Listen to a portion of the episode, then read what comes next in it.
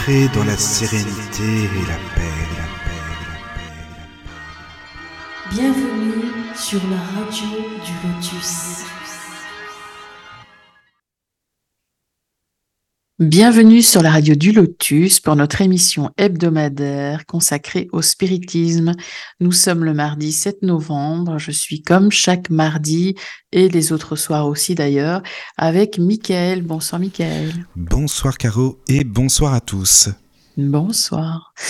Et nous sommes également avec notre intervenant Daniel. Comment va l'Alsacien? Alors l'Alsacien est, est présent. Euh, bonsoir à, à tout le monde. hein. Bonsoir. je suis troublé ce soir, tu vois. C'est bien. Voilà.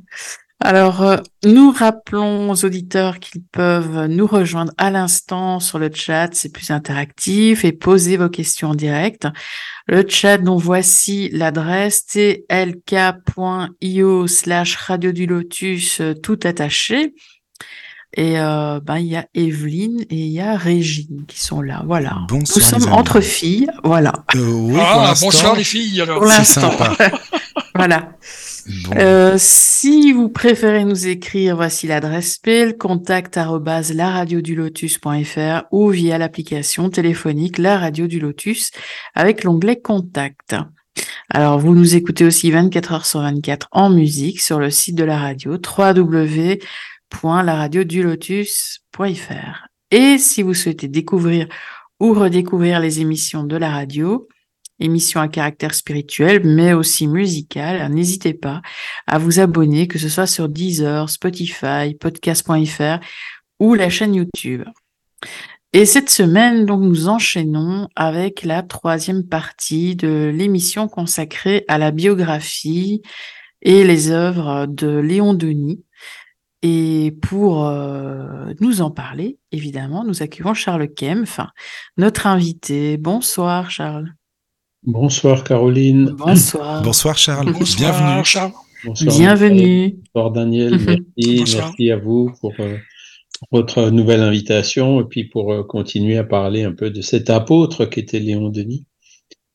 Avec plaisir. Alors, cette semaine, on a reçu trois, trois questions. Mhm.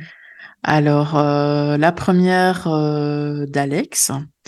Donc, Alex dit Bonsoir à tous. J'aurais une question pour Charles Kempf.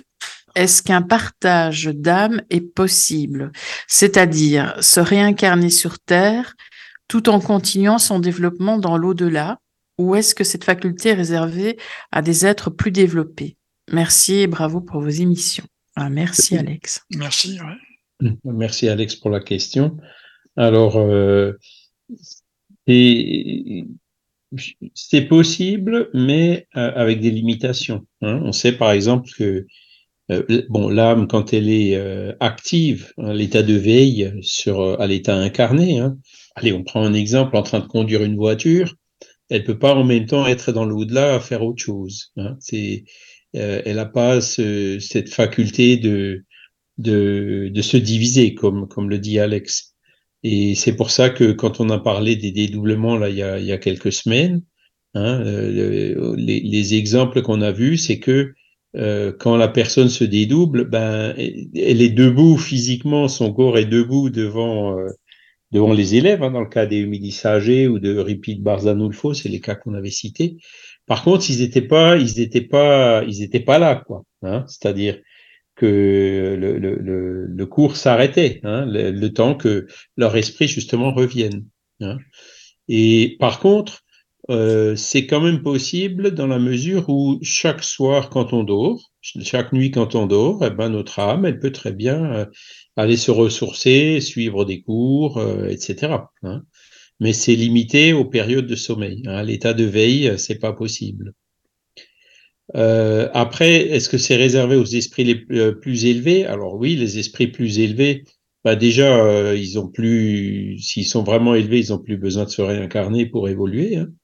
Donc ça, c'est déjà une chose. Mais même quand ils se réincarnent euh, en mission, hein, genre, je sais pas, Jésus, Gandhi, enfin tous ces grands personnages qui viennent de temps en temps nous donner un petit coup de pouce.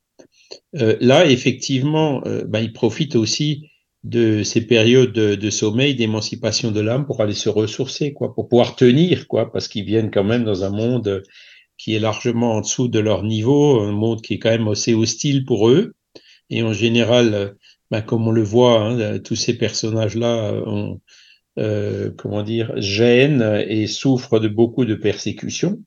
Donc, euh, ben, c'est les périodes de, de, de, sommeil le soir qui leur permet d'aller se ressourcer hein, et puis de, entre guillemets, trouver le courage et la force pour pouvoir continuer leur mission. Hein, difficile.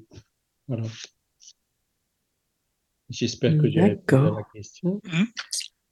Bien, merci, merci pour Alex, qui est peut-être sur le chat. Je ne sais pas si on a ah oui, vrai. la même personne. Euh, Voilà. Alors il y a. Je crois qu'il y a Alex. Pardon, elle est sur. Il est ou elle est, je sais pas. si Il. Ah oui, c'est peut-être une fille. Peut-être une fille ou un garçon, je sais pas. Ouais. Sur le chat, donc euh, bah, n'hésite pas, Alex, euh, dis-nous hein, si ça va la réponse ou si tu veux d'autres euh, précisions, je ne sais pas. Mais tu sais, Charles, la question d'Alex, je sais pas si tu en as entendu parler, ça me fait penser à Sylvain Didlot. Je sais pas si tu connais. Il a écrit des livres, un livre qui s'appelle Transincarnation. Il explique qu'avec la physique quantique, justement, la physique quantique, tu peux, enfin, selon ce qu'il explique, hein, tu pourrais être à plusieurs endroits à la fois, c'est-à-dire dans plusieurs univers parallèles, donc euh, avoir plusieurs incarnations en même temps. Enfin, c'est- c'est sa théorie, hein, tu vois. Je sais Oui, pas si oui, tu as oui, entendu alors, ça.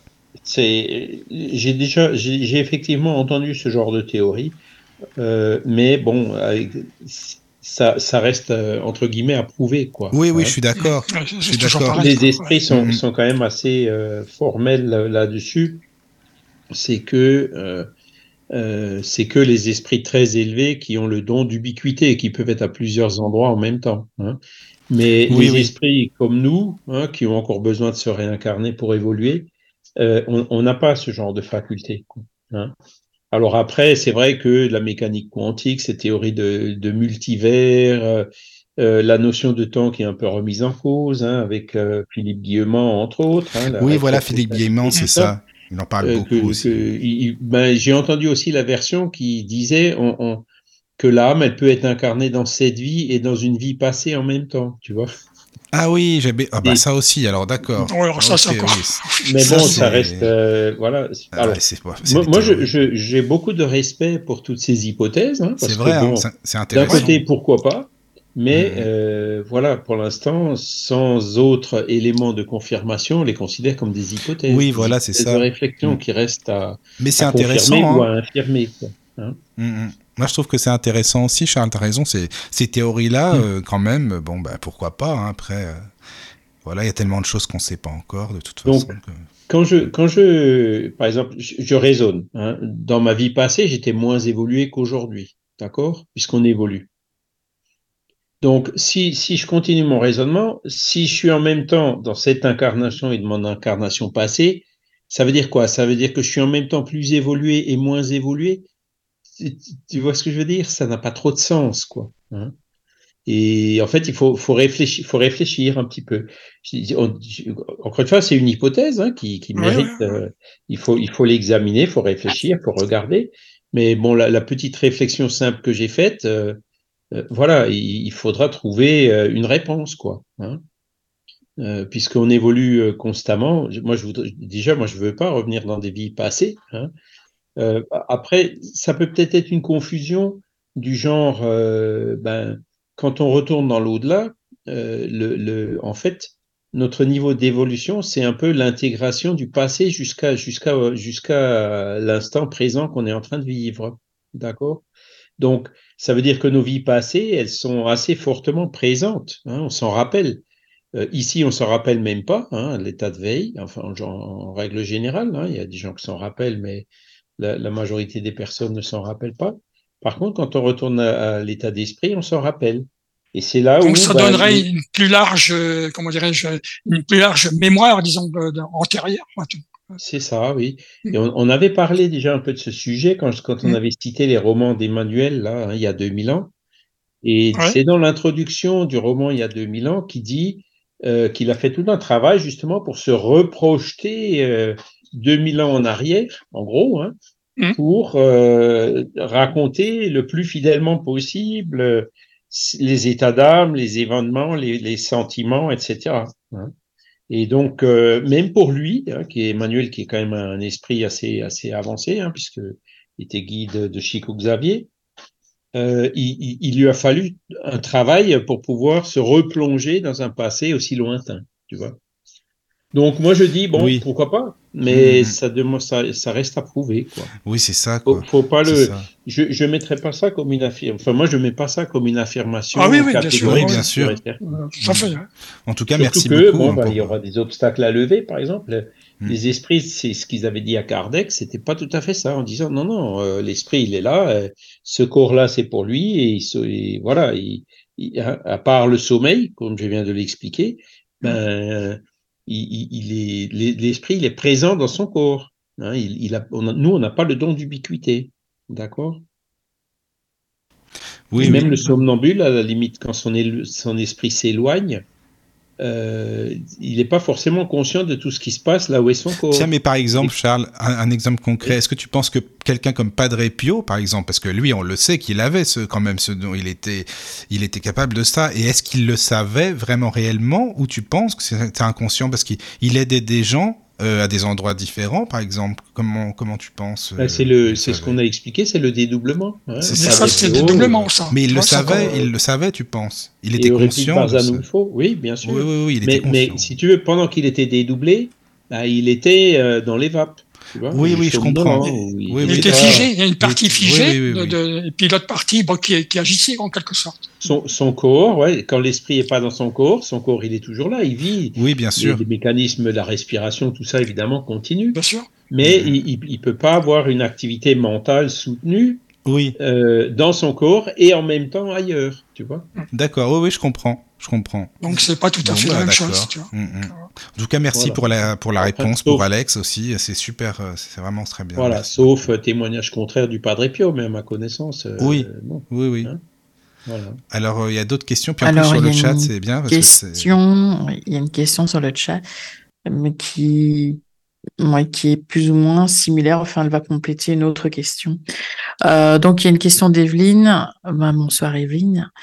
Euh, avez-vous déjà eu, lors de vos séances spirites, un contact éventuel avec des esprits de confession musulmane? Et alors, elle rajoute, si oui, que pense-t-il des séances médiumniques? Ben Mmh, oui, on en a, on en a eu euh, ces derniers, ces derniers mois là. Il y, en, il y a- il y en a eu même plusieurs. Et en fait, ce sont des esprits musulmans qui sont venus nous demander de l'aide parce que, euh, selon eux, il n'y a pas de réunion médiumnique euh, dans les pays de leur culture. Et donc, ils sont venus nous à nous nous demander des coups de main. Et donc, euh, ça s'est fait bien sûr avec les guides spirituels, quoi. Donc, on a, on a, alors ils parlaient en français quand même, hein, à part quelques mots, hein, comme ça, le, le, le salam alaikum, enfin ce genre de choses, quoi. Mhm. Mais sinon, ben, ils, ils parlaient français. Et donc, ils sont revenus récemment, là, suite euh, à la guerre euh, de, de, en, en, en Palestine, là. Hein, euh, en, en, demandant, donc, parce qu'il y a, y beaucoup plus de- d'esprits qui sont en train de se désincarner, évidemment, hein, donc il y a plus de travail de d'assistance aux esprits qui sont qui sont qui se retrouvent coincés, hein, surtout après des morts violentes comme ça. Et donc, euh, il nous demandait en fait de faire des prières parce qu'il disait que euh, les prières euh, qu'on fait nous en tant qu'incarnés euh, portent sur ces esprits-là et donc portent plus fort que les prières que les désincarnés peuvent faire parce que nous, on a, comme on est incarné dans le corps, hein, on a quand même des fluides un peu plus denses et plus matériels qui arrivent à les toucher. hein. Sinon, il y a même des enfin une autre anecdote. Donc il y a il y a au début dès qu'ils sont venus, hein, euh, donc on- il y a un médium qui a visualisé qu'ils étaient en train de monter une mosquée dans le monde spirituel pour accueillir ces esprits euh, musulmans, pour qu'ils se retrouvent, je dirais, dans un environnement culturel euh, qui, leur correspond, qui ne les choque pas. Et c'est la semaine dernière, je crois, que qu'il est venu justement faire cet appel un peu plus pressant pour les prières. Et à la fin, il nous a dit, je, je veux rajouter que ici, dans le monde spirituel, on travaille ensemble avec les Israéliens, donc euh, qui sont unis en fait dans le monde spirituel. Mhm. ni les esprits israéliens ni les esprits musulmans ne veulent la guerre. et ils travaillent ensemble. Et ils disaient comme ça, on est les mêmes. C'est-à-dire, certainement, ben, euh, voilà, il y a des, des Israéliens qui sont réincarnés en Palestiniens, des Palestiniens qui sont réincarnés en Israéliens. Euh, voilà, et donc, euh, ici sur la Terre, c'est malheureusement pas encore le cas, mais euh, dans l'au-delà, apparemment, enfin, beaucoup d'entre eux coopèrent et travaillent déjà main dans la main. J'avais trouvé ça assez touchant. Ah, c'est un beau message. Hein. Ouais. C'est un signe, voilà, voilà ce qu'on, la, la direction qu'on devrait prendre. Euh, Mhm. euh, ici entre incarnés aussi. Bien, merci pour Voilà. euh, Evelyne. Alors, il y avait une question sur l'application, qui est un petit peu dans le même ordre, Didier. Alors, j'ai pas, Oui. j'ai pas tout à, excuse-moi, j'ai Ah, pas tout à excuse- fait. Que pense-t-il des séances médiumniques? Eh oui, ben, ils sont venus, ils sont venus. Hein. Donc, euh, ils ont vu le travail qui se fait, ils ont vu à quoi ça sert, et donc ils prennent. Hein. Parce que euh, chez les musulmans, euh, c'était euh, sur sur Antenne 2 le dimanche matin. Alors, je sais pas si c'est encore, mais il y avait des, des, des émissions sur les différentes religions. Hein. Il y avait Oui, c'est vrai. hein, les évangélistes, Oui, je me souviens. euh, les- les Il y plusieurs. euh, et il y avait des musulmans, des bouddhistes aussi. Hein. Et puis, donc, euh, les musulmans, un jour, j'avais vu une émission là-bas euh, où ils parlaient des songes. Et ben, quand ils décrivent les songes, en fait, c'est de la médiumnité. C'est rien d'autre. Ah oui, d'accord. Donc, euh, voilà. C'est une personne tombe en transe et il peut discuter avec les âmes de l'au-delà. Enfin, voilà, c'est Mhm. c'est- c'est vraiment de la médiumnité. Donc, euh, euh, voilà, à part au- au mot près, euh, ben, c'est c'est pareil. Sauf que il était venu nous demander notre aide parce que euh, on, on a, on a quand même davantage de réunions médiumniques ici ou au Brésil, enfin bref, que euh, dans les pays musulmans, hein, où ça se pratique. euh, je dirais, euh, euh, voilà, ceux qui ont parlé des songes, c'était peut-être des musulmans, des soufis, ceux- des branches un peu plus avancées, un peu plus libérales, hein, et, Mhm. et pas vraiment les branches euh, qui, qui s'enferment euh, dans des interprétations un peu, un peu fermées, quoi. hein. Donc euh, voilà. Merci. Donc ils ont rien contre, ils viennent. Hum, Il y a une question donc euh, via l'application de, Victor, c'est dans le même ordre d'idée, euh, qui demande si le spiritisme est compatible avec toutes les religions. Le spiritisme est compatible avec toutes les religions, bah absolument. C'est-à-dire que il y a des musulmans qui sont spirites, il y a des Israéliens qui sont spirites, il y a des bouddhistes qui sont spirites, et il y a bien sûr des catholiques, des protestants, des évangélistes qui sont spirites. Le spiritisme ne demande à personne de, de, de changer de croyance. Hein. Euh, le spiritisme n'interdit à personne de suivre le culte euh, euh, qui, qui correspond à leur culture, à leur éducation, à leurs préférences. Hein. Euh, alors, évidemment, euh, le spiritisme enseigne des choses qui parfois sont, sont niées par certaines religions. Hein. La réincarnation, par exemple. Bon, le bouddhiste, ça ne choquera pas. Par contre, les islamistes et les, les, musulmans, ils ont un peu plus du mal. Hein. Et puis les, les, catholiques et les protestants, alors là, c'est encore plus difficile hein, parce que euh, la réincarnation, ça fait quand même plus, plus d'un millénaire qu'elle est rejetée par l'Église, même si elle a été clairement prêchée par Jésus. Donc, ce qui se passe, c'est que euh, moi, j'étais éduqué catholique, alors j'étais devenu indifférent. Hein, euh, j'ai trouvé le j'étais devenu indifférent tout simplement parce que je me posais des questions et puis euh, je trouvais pas les réponses. euh, donc euh, voilà, je me suis dit, bon ben si, si ça peut pas apporter des réponses à des questions existentielles, ça sert pas à grand chose. J'étais devenu un peu indifférent et c'est ensuite que je suis revenu au spiritisme, donc où, où alors d'aujourd'hui, moi, ce que j'admire dans, dans, dans, le, dans le catholicisme, c'est la morale.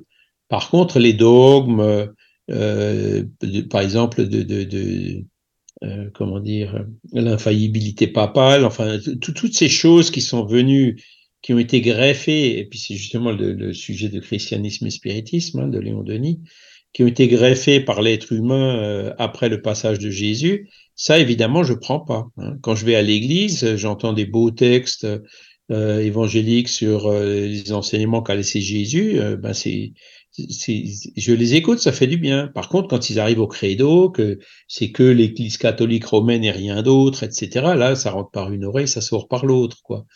Donc, euh, je dirais, euh, du côté du spiritisme, mais c'est pas le spiritisme qui m'a obligé à faire ça. C'est tout simplement, euh, voilà, on prend un peu de recul par rapport aux choses et, et voilà, à partir du moment où, où, où on va vers cette foi raisonnée, ben c'est sûr que les dogmes et puis les, les, les, points les plus délicats de la foi aveugle, ben on, on les accepte plus, hein, voyez. Mais tout en gardant toujours le plus grand respect, hein, c'est-à-dire euh, mes sœurs sont, sont et, et, puis ma mère, euh, mes parents, hein, ils étaient euh, aussi euh, catholiques. Euh, mes sœurs tiennent à faire une messe euh, pour l'anniversaire de, de, de, du décès de mes parents. Donc j'y vais hein, avec le plus grand respect. Puis j'aime bien voir les gens qui sont dans les églises, qui il y a des gens qui vont vraiment avec leur cœur. Voilà, c'est c'est beau quoi. Hein, je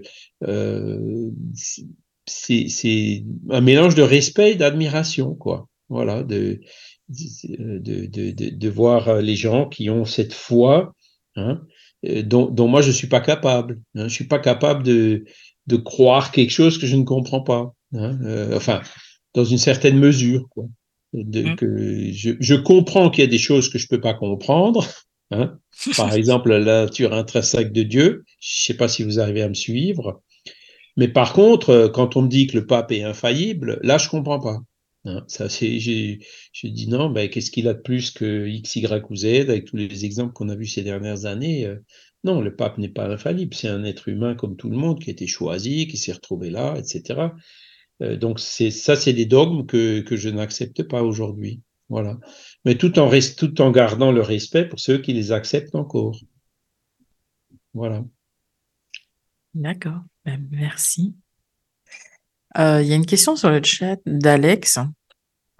Alors, il dit dans une ancienne émission, Charles avait indiqué qu'avant que l'on se réincarne, on avait signé un contrat pour la nouvelle incarnation, mais on ne s'en souvient pas.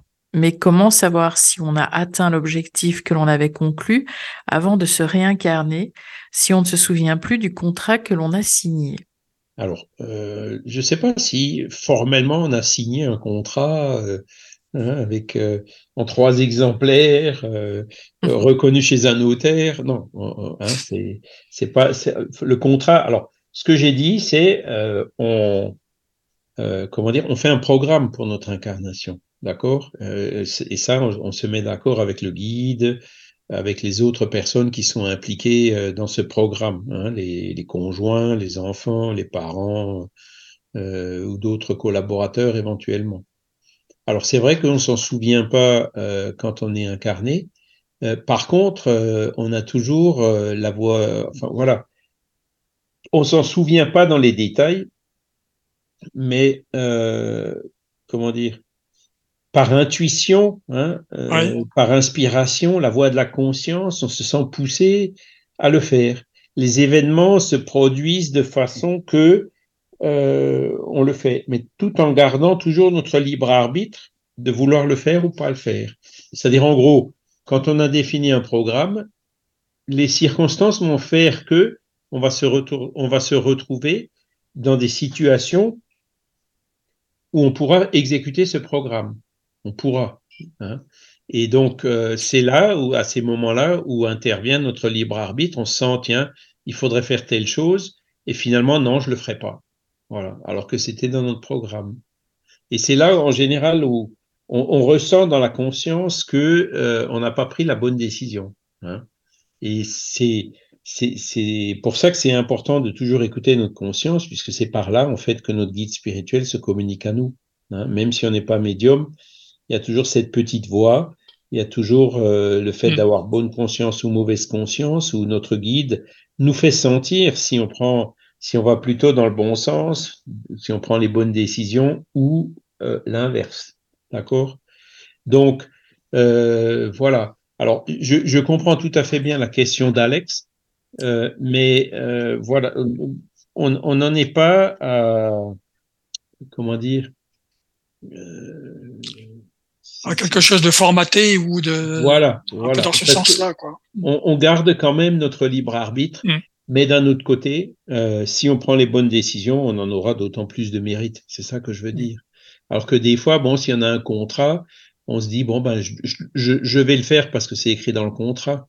Hein, on se sent quelque part obligé de le faire, même si on le fait un peu à contre-cœur ou quelque chose comme ça. Mais si on le fait de façon euh, libre et spontanée et volontaire, ben c'est différent. Hein, on a, d'autant plus de mérite.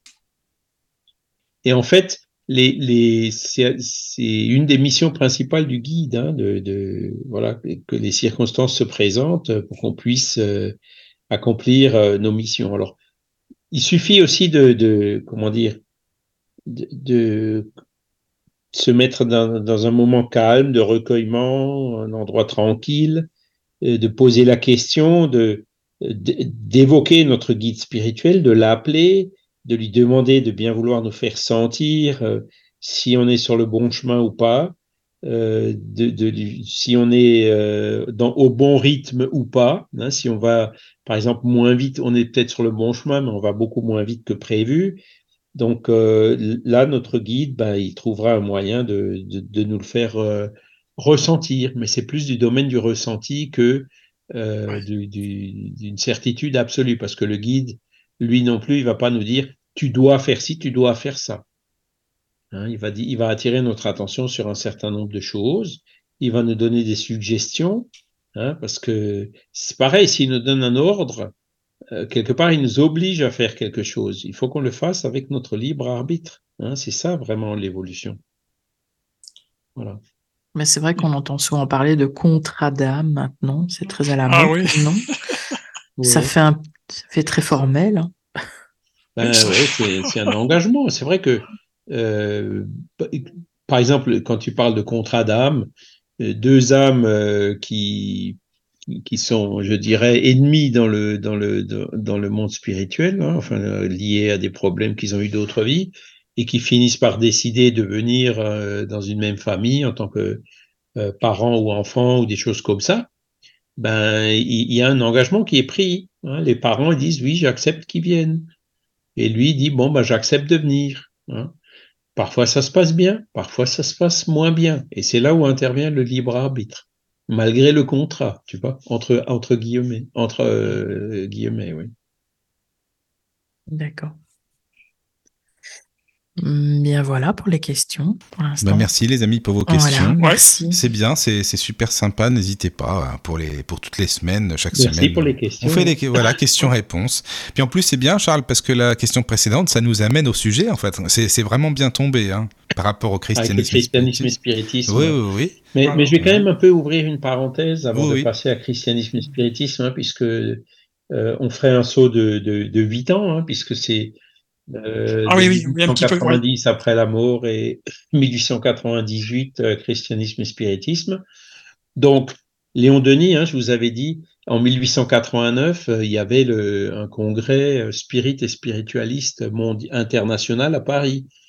Et donc, euh, c'est là où euh, aussi après la, la- les publications tant de, du pourquoi de la vie et du christian de après la mort que Léon Denis a commencé à être très connu dans le mouvement spirit et spiritualiste en général. Hein, donc du coup, ben, en fait, il était appelé partout euh, pour donner des conférences. Il était connu aussi comme étant un, conférencier hors pair. Hein. Donc euh, cette, cette euh, décade de ces années 1890 là, il a vraiment donné des conférences partout. Hein. Alors au début pas trop. En 1890, il a donné une conférence hein, puisqu'il se consacrait à, à son livre après la mort. Euh, donc il était allé euh, à Bordeaux. Euh, par contre, euh, donc dans les années qui suivent, là, là, il a commencé à être appelé un peu partout, déjà parce qu'il était encore plus connu grâce à son livre. Donc, euh, il sillonnait en fait toute la France, il sillonnait la Belgique, euh, il allait vraiment partout, hein, euh, il- y compris chez des gens connus, hein, comme la duchesse de Pomard, hein, Lady Caithness, donc qui était, euh, c'était une, une personne qui qui avait un hôtel hein, euh, à Paris, rue de Wagram, euh, et, et elle réunissait toute l'élite de la société parisienne. Et donc Léon Denis donnait ses conférences vraiment devant le, le, le, le gratin de la société parisienne. Quoi. Donc ça, c'était dans les années 1892-1893. Hein. Et il donnait euh, des, des, des conférences sur euh, différents sujets. Hein. Euh, de, que j'essaie d'en trouver, ben, il en donnait par exemple sur le problème de l'être et de la destinée, c'est le livre qu'il allait écrire plus tard. Il en donnait euh, Jeanne d'Arc. Hein. Il en donnait sur euh, le spiritisme devant la science, hein, ou alors le spiritisme devant la raison. Voilà. Euh, donc euh, là, il traitait franchement de sujets euh, spirites. Hein. Voilà. Qu'est-ce qu'on peut dire encore? Euh, Donc c'est là où il rencontrait des, ecclésiastiques aussi, évidemment, hein, qui avec lesquels il y avait parfois des débats. Hein. Il est allé à Liège, à Serein, à Verviers, hein, donc en Belgique. On retrouve aussi c'est en, en, Wallonie, hein, dans le Borinage, euh, voilà. Il, il, aimait beaucoup aller en Belgique. Il, il, y allait pratiquement chaque année à cette époque-là, voilà. Hein, puisque là-bas il y avait vraiment beaucoup, beaucoup de, de... il y a toujours d'ailleurs beaucoup de spirit. Hein, voilà. Il avait bon goût. Voilà. L'idée de Dieu, hein, le problème de la vie et de la destinée. Donc, euh, en fait, les livres qu'il a écrits, euh, il, il, il, les a tous, euh, entre guillemets, préparés et dégrossis et recueilli le feedback des gens euh, au, pendant toutes ces années, pendant euh, ces conférences. Ouais, c'est ça. A, voilà, en 1897, il y a eu un record. Il a donné 25 conférences, rien que cette année-là. Donc, vous voyez, c'est pratiquement une tous les 15 jours. Voilà. Et toujours pareil, à cette année-là, ben, Bruxelles, Anvers, Nancy, Blois, Lyon, Grenoble, Montpellier, Toulouse, etc. Hein. 1898, c'était aussi euh, le cinquantenaire du spiritisme, hein, c'est 50 ans de, de Heidsville. Il est allé à La Haye, en, Hollande, Marseille, euh, voilà. Enfin, je, ce serait un peu long hein, Donc, il travaillait toujours à la maison Pilet, hein, mais euh, comment dire, il, s'était mis plus ou moins, enfin, pour ainsi dire, à mi-temps, hein, parce que il était tellement appelé pour faire des conférences à droite à gauche euh, que, que cette tâche de divulgation l'absorbait de plus en plus. Hein, voilà. Et en plus, il était en train de préparer euh, christianisme et spiritisme. Donc, euh, comme on l'a dit euh, tout à la fin de l'émission de, de, la semaine dernière, est sorti en 1898. Alors, en parallèle euh, à ces conférences, il avait aussi fondé le groupe euh, de la rue du Rempart. D'accord? Le groupe de la rue du Rempart, j'en avais déjà parlé un petit peu. Hein. Il y avait d'abord le groupe de la rue du Cygne, donc euh, qui, qui, qui s'était qui s'était arrêté. Hein. Euh, le docteur Agusoli qui était avec lui à cette époque-là, ben il s'était désincarné. Et donc, hein. euh, c'est bien à Tours, hein. c'est bien. À Tours, oui, oui, c'est ça. Et donc, il avait démarré euh, ce groupe euh, de la rue du Rempart avec d'autres euh, personnes éminentes et qui s'intéressaient au spiritisme de Tours, hein, Monsieur Perrine, qui était président de la, chambre de chambre à la cour d'appel d'Alger, et il y avait aussi un Monsieur Lejeune qui était ex-intendant de la garde à l'armée de Metz, voilà, qui était venu se fixer à Tours pour la retraite, je suppose. Hein, et c'est donc euh, sur cette base-là que euh, il a démarré ce groupe à la rue du Rempart. Donc c'était en 1890. Voilà. Euh, et donc c'est dans ce groupe qu'il qu a vraiment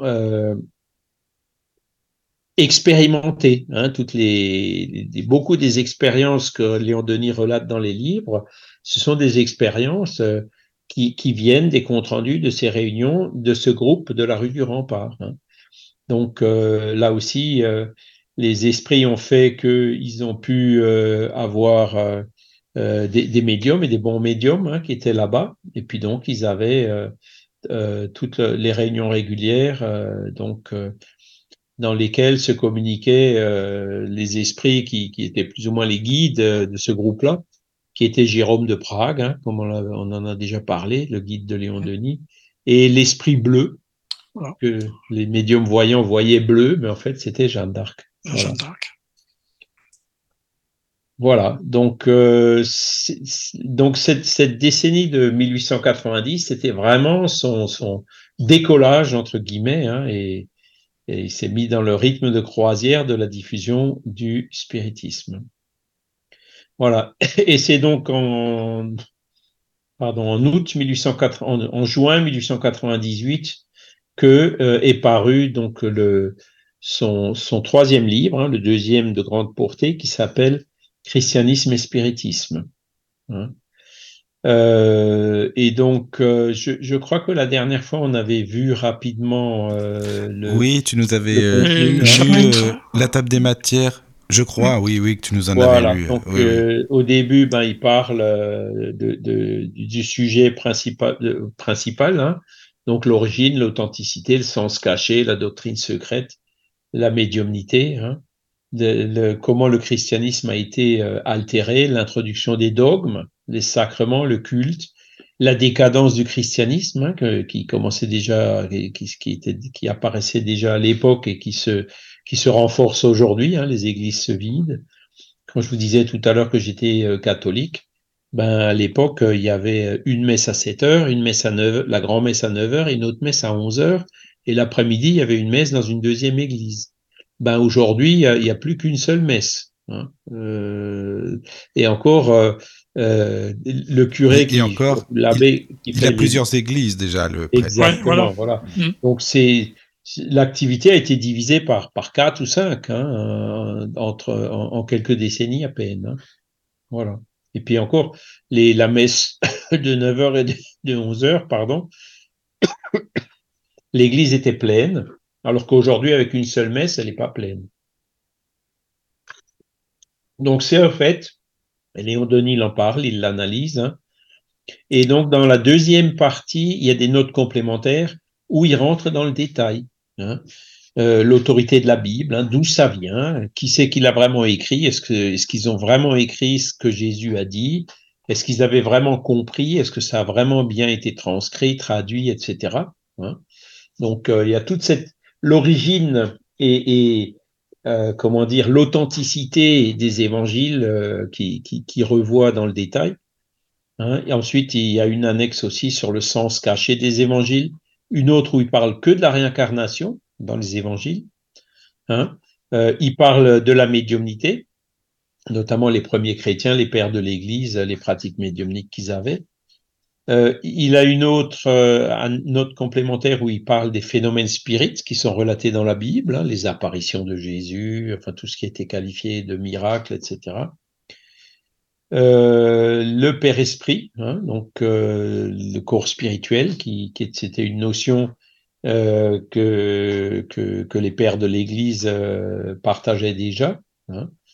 Ensuite, il parle de Galilée, hein, qui est de la congrégation de l'index. Il parle de Pidis et du modernisme et il parle des phénomènes spirites contemporains et preuves d'identité des esprits. Donc voilà, ça, ce sont les notes complémentaires qui C'est vraiment euh, super intéressant. Je me demande ce qu'il aurait dit du Vatican II, tiens, justement, euh, de ce qu'il y a eu après. ben non, mais c'est vrai, ça serait intéressant. Oui, oui, oui, mm. Non, et puis, bon, comment dire, il, il était euh, il dit au début du livre hein, que euh, il y a dans le christianisme des éléments de progrès, des germes de, de, de, de vie morale et sociale hein, qui, peut, qui ont produit et qui peuvent produire de grandes choses. Voilà. Et donc tout ça, c'est euh, ces fameuses lois morales hein, que Jésus est venu enseigner. Voilà. Euh, et donc avec euh, des, des, des, des, explications et des éclaircissements sur ces lois morales, vraiment le, le, comment dire le christianisme aurait pu faire de très très belles choses. Malheureusement, euh, ce qui s'est passé, c'est que euh, le, le, les êtres humains donc qui sont qui ont accédé à la direction euh, euh de ce mouvement chrétien, hein, donc les ecclésiastiques, les le Vatican en, quelque sorte, hein, euh, tous ces dirigeants de l'Église ont transformé la religion en un instrument de domination des masses. Hein. Donc on voit que c'est vraiment de la mesquinerie humaine qui n'a plus rien à voir avec les enseignements que Jésus a donnés. Hein. Et c'est, Léon Denis nous explique bien euh, ce changement et c'est une, des causes fondamentales pour laquelle euh, on voit ce déclin des églises.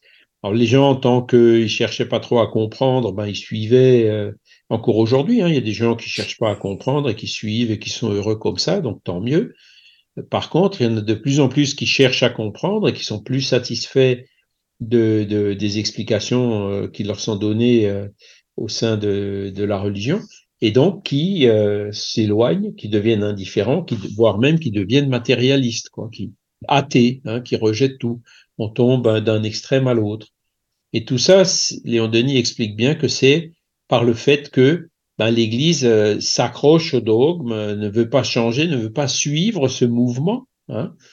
Le, spiritisme est venu, le spiritisme, évidemment, il a fait de l'ombre, euh, pas à la morale de l'Église, mais à la domination de l'Église. Hein. Et donc, euh, tant que cette, cette,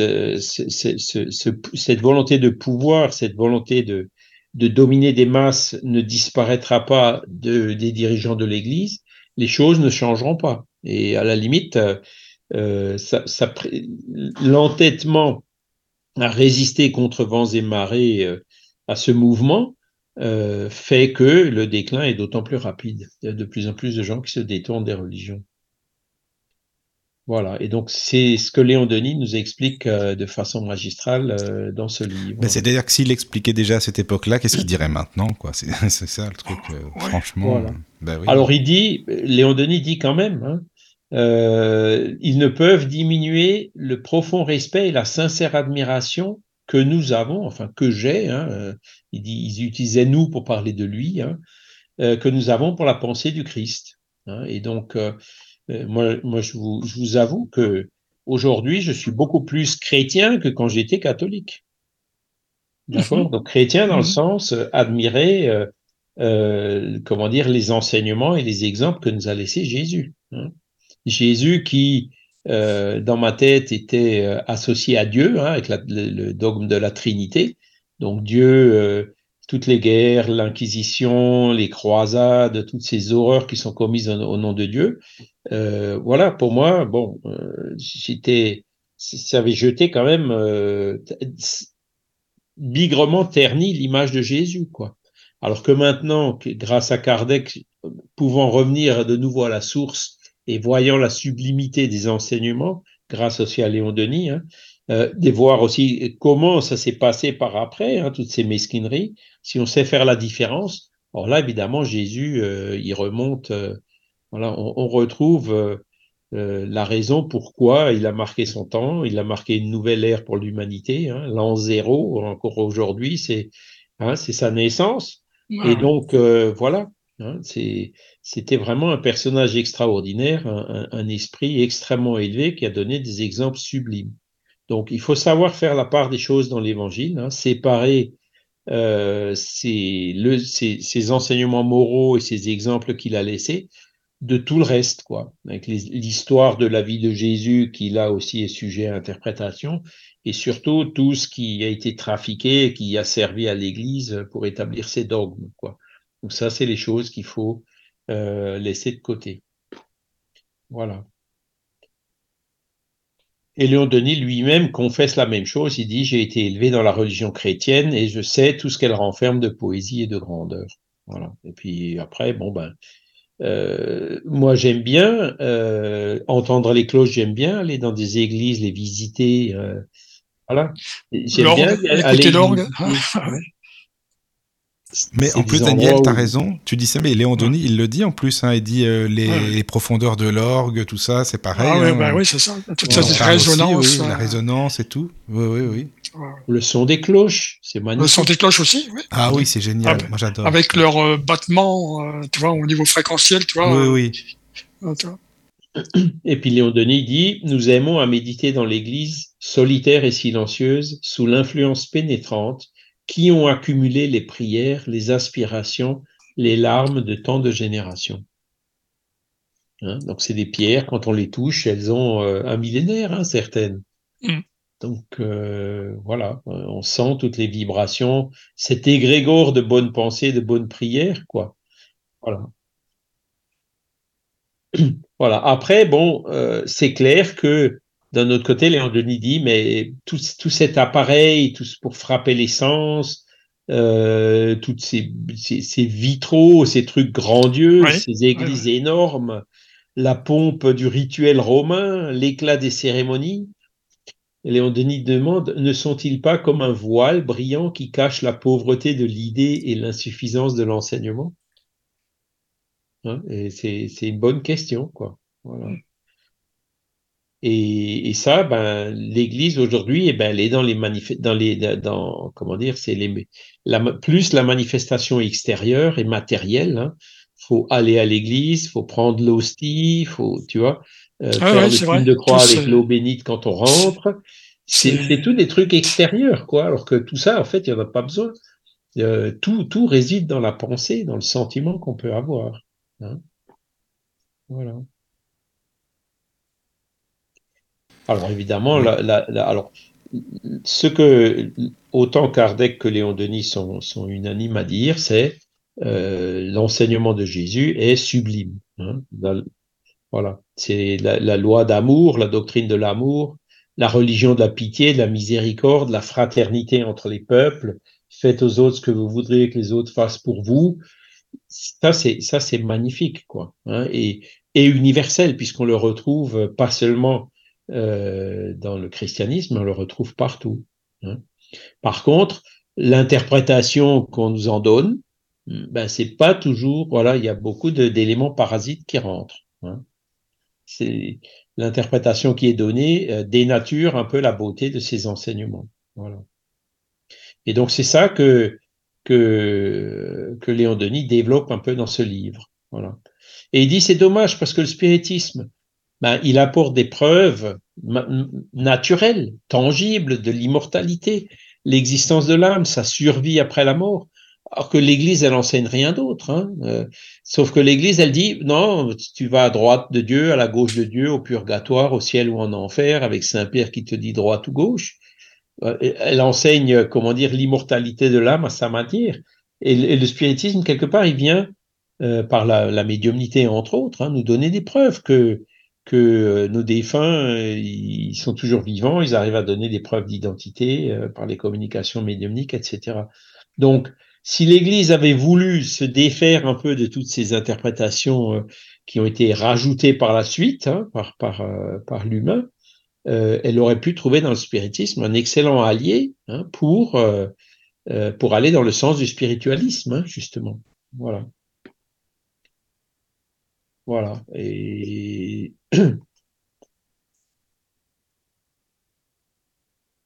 donc, euh, l'introduction du livre, elle est assez longue. Hein, euh, il fait vraiment le tour. Hein. La foi s'est tarie dans sa source. Hein. L'idéal religieux s'est voilé parce que l'humanité est fatiguée de ces dogmes obscurs, de ces théories intéressées. Aujourd'hui, les gens sentent bien. Euh, le, le, le, le, manque de désintéressement euh, chez, les dirigeants religieux, quoi. Les affirmations sans preuve, ben voilà, la pensée humaine, à partir du moment où elle s'émancipe, ben, elle, se lasse de tout ça, quoi. Et elle, elle tombe d'abord dans le doute, et puis elle finit par devenir indifférente, voire même euh, un opposant, quoi. Voilà. Donc euh, ça c'est ce que euh, Léon Denis nous dit hein, dans le dans dans l'introduction de ce livre. Voilà. Alors c'est un gros livre, Charles. C'est un, gros livre. C'est un euh, ouais, assez, ouais. quand même. Ouais. Mm, un, mm. il est, je crois que c'est le deuxième plus gros après le problème de l'être et de ah, oui, d'accord. Plus épais que après la ah mort. Oui, quand même. D'accord. Oui, vas-y, excuse-moi. Vas Alors, dans l'origine des évangiles, euh, il développe en détail l'histoire et l'origine des évangiles. Il montre donc les, toutes les influences qui ont été, que, que, que ces textes ont subies. Hein. Euh, il se base sur de nombreux ouvrages qui ont été publiés parce que, euh, comment dire, ceux qui ont fait le plus d'études sur les évangiles, ce sont les protestants. Hein puisque eux, ils étaient vraiment attachés hein, euh, à l'Évangile et donc euh, à chercher vraiment le plus original possible, quoi. Hein. Donc, euh, il y a beaucoup beaucoup de livres qui ont été publiés à l'époque et sur lesquels Léon Denis se base pour montrer l'histoire hein, de, ces évangiles. Voilà. Et donc, par rapport à, à l'authenticité, bon, quand on lit euh, ces lois morales qui ont été apportées par Jésus, hein, fait, au, fais, fais au prochain ce que tu voudrais, fais aux autres ce que tu voudrais que les autres fassent pour toi, hein, ou aime Dieu par-dessus tout, ou aime ton prochain comme toi-même. Euh, euh, bienheureux ceux qui sont doux et pacifiques, bienheureux ceux qui sont miséricordieux, le sermon de la montagne en général, ce sont des textes qui sont absolument sublimes. Hein. Donc, ils n'ont pas pu être inventés, je dirais, par une équipe ou, ou, hein, l'authenticité des évangiles, elle vient surtout de leur beauté, de leur profondeur. Hein, et le fait que ce soit des, euh, hein, le sermon de la montagne, il est intemporel, quoi. Hein. Mm. Il est venu entre guillemets par Jésus, j'allais dire comme par miracle. Il est venu par Jésus euh, il y a 2000 ans. Et encore aujourd'hui, eh ben, on a du mal à en comprendre tout le sens et toute la profondeur. Merci à Kardec euh, pour l'évangile selon le spiritisme et à Denis pour christianisme et spiritisme pour nous aider justement à comprendre euh, la beauté, la sublimité de ces enseignements. Voilà. Et puis c'est Jésus, donc voilà, c'est un esprit puissant, missionnaire divin, médium inspiré, etc. Mmh. Hein, qui, vit d'abnégation, de sacrifice. Euh, donc voilà, il a marqué son temps, hein, c'est clair. Hein. Et c'est vraiment une âme euh, d'une sérénité incroyable. Euh, on, a du mal à voir des défauts, aucune tâche, aucune ombre, comme nous dit Léon Denis. Et, même certains textes du genre Père, éloigne ce calice de moi, des, endroits où, dans les évangiles on, voit un Jésus faiblir un peu, eh ben on peut se demander est-ce que c'est vraiment vrai hein? Parce que Jésus, c'était vraiment un esprit qui était euh, au-dessus de tout ça. C'était un, des esprits les plus évolués qui se soit jamais réincarné sur la Terre. Hein. Donc euh, voilà. Donc il y avait vraiment euh, une perfection qui, pour nous, voilà, largement au-dessus du, de, la moyenne terrestre, hein, et donc un idéal qu'on peut encore utiliser, un guide et un modèle qu'on peut encore utiliser aujourd'hui. Voilà. Voilà. Par contre, donc à côté de ces choses qui sont sublimes dans les évangiles, il y en a d'autres où euh, clairement ça pouvait pas être Jésus.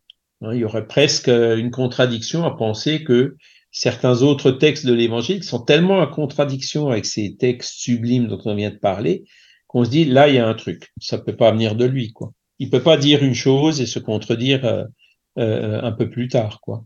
Donc c'est ça qui qui, qui, c'est la difficulté de ces évangiles. Donc, il y a eu des modifications, il y a eu des trafics, il y a eu des transcriptions, il y a des textes qui se sont perdus, qui ont été refaits, recompilés, etc. Et donc, euh, euh c'est là qu'on dit, ben, on peut, on peut pas prendre des évangiles à la lettre. Il faut faire le tri dedans, avec le bon sens et la raison, hein, séparer ces textes qui sont sublimes de d'autres parties qui sont douteuses. Voilà. Et donc, euh, le Kardec, ce qu'il a fait, ben, les esprits eux-mêmes sont venus se communiquer en disant euh, Ah bah tiens, voilà ce que Jésus voulait vraiment dire par cette phrase, voilà ce que c'est. Hein. Euh, ça a été mal interprété jusqu'à nos jours, mais la vraie interprétation, qui est tout à fait en cohérence avec l'élévation de l'esprit de Jésus, la voilà. Et, là, du coup, on retrouve la cohérence et on comprend. Hein. C'est ce que Kardec a fait et c'est ce que Léon Denis a continué à faire aussi. Voilà. Hein, parce que hein, euh, faut chercher à dégager donc cet enseignement de Jésus de toutes ces obscurités dont on l'a enveloppé, dont, dont, dont, dont, elle a été enveloppée au long des siècles surtout pendant le Moyen Âge. Hein. Et, Léon Denis il dit, c'est un peu comme euh, l'évangile, il y a des diamants, hein, mais il faut enlever la poussière, et c'est des diamants qui sont au milieu de poussière et de scories, et donc il faut faire le tri, quoi. Il faut vraiment focaliser sur le diamant et puis essayer d'enlever les scories euh, qui sont autour. Voilà. Donc évidemment, ça va dans le sens inverse de ce qui est couramment admis, hein, de dire non, non, c'est écrit, ce sont des textes sacrés, on peut pas y toucher, etc. Alors que là, ben, on dit non, il faut faire le tri. Hein. Donc, euh, euh, c'est aussi en cela que euh, la philosophie spirit dérange un peu, hein, fait de l'ombre, entre guillemets, aux autorités religieuses. Voilà. Mais c'est clair que dès qu'il y a des humains qui ont trafiqué derrière dans ces textes-là, eh ben, ils les ont dénaturés, quoi, ils les ont obscurcis. Voilà. Après, il nous parle aussi du sens caché des évangiles. Hein, donc, euh, ça, c'est quoi, il- par exemple? C'est ce, que tu disais, non euh, les, non, les paroles euh, que- euh, comme euh, Kardec expliquait dans l'Évangile sur le spiritisme, non, c'est quoi? Entre autres, voilà, que Jésus, il n'a pas tout pu dire, hein, et, lui-même, il a dit dans les évangiles, dans l'évangile, je ne sais plus lequel, euh, je peux pas tout vous dire parce que les gens ne le comprendraient, pas- comprendraient pas. Par contre, à vous, apôtres, je peux en dire un peu plus parce que vous comprenez. hein. Je crois que c'est dans Jean qu'il y a ce passage-là. Il dit même, euh, et, et plus tard, je reviendrai, je vous enverrai le, si mon Père, euh, selon la volonté de mon Père, je vous renverrai le consolateur, l'esprit de vérité qui vous rappellera tout ce que j'avais dit. Hein, et bizarrement, à l'époque de Kardec, euh, ben, un des esprits qui se communiquait, il signait l'esprit de vérité. hein. Et, c'est que après que, Kardec a fait le lien. Il n'a pas fait le lien tout de suite. hein. Et effectivement, les esprits étaient les premiers à dire, euh, ben, en ce qui concerne la morale, euh, Jésus, vous avez tout dit, nous on n'apporte rien de neuf. Il n'y a rien de neuf sous le soleil là. C'est pas le scoop, la révolution, non, pas du tout. Voilà. D'accord. Donc ça, c'est Voilà. Et- pour le sens caché. hein. C'est ça, tu, Voilà. Et donc, euh, ce que Léon Denis dit aussi de- des évangiles, par exemple, quand il les compare avec euh, euh, les Celtes, hein, les- la doctrine des druides, la doctrine de druides, c'est donc très proche de, de- de- de- des principes de la philosophie spirite. hein. Euh, L'existence de l'âme, sa survie après la mort, sa réincarnation, la médiumnité. Voilà, les Celtes, ils avaient déjà tout ça. Mais bon, c'était compliqué pour l'époque. hein. alors que l'enseignement de Jésus, il était beaucoup plus simple. C'était simple et clair, quoi. Et mais faites aux autres ce que vous voudriez que les autres fassent pour vous.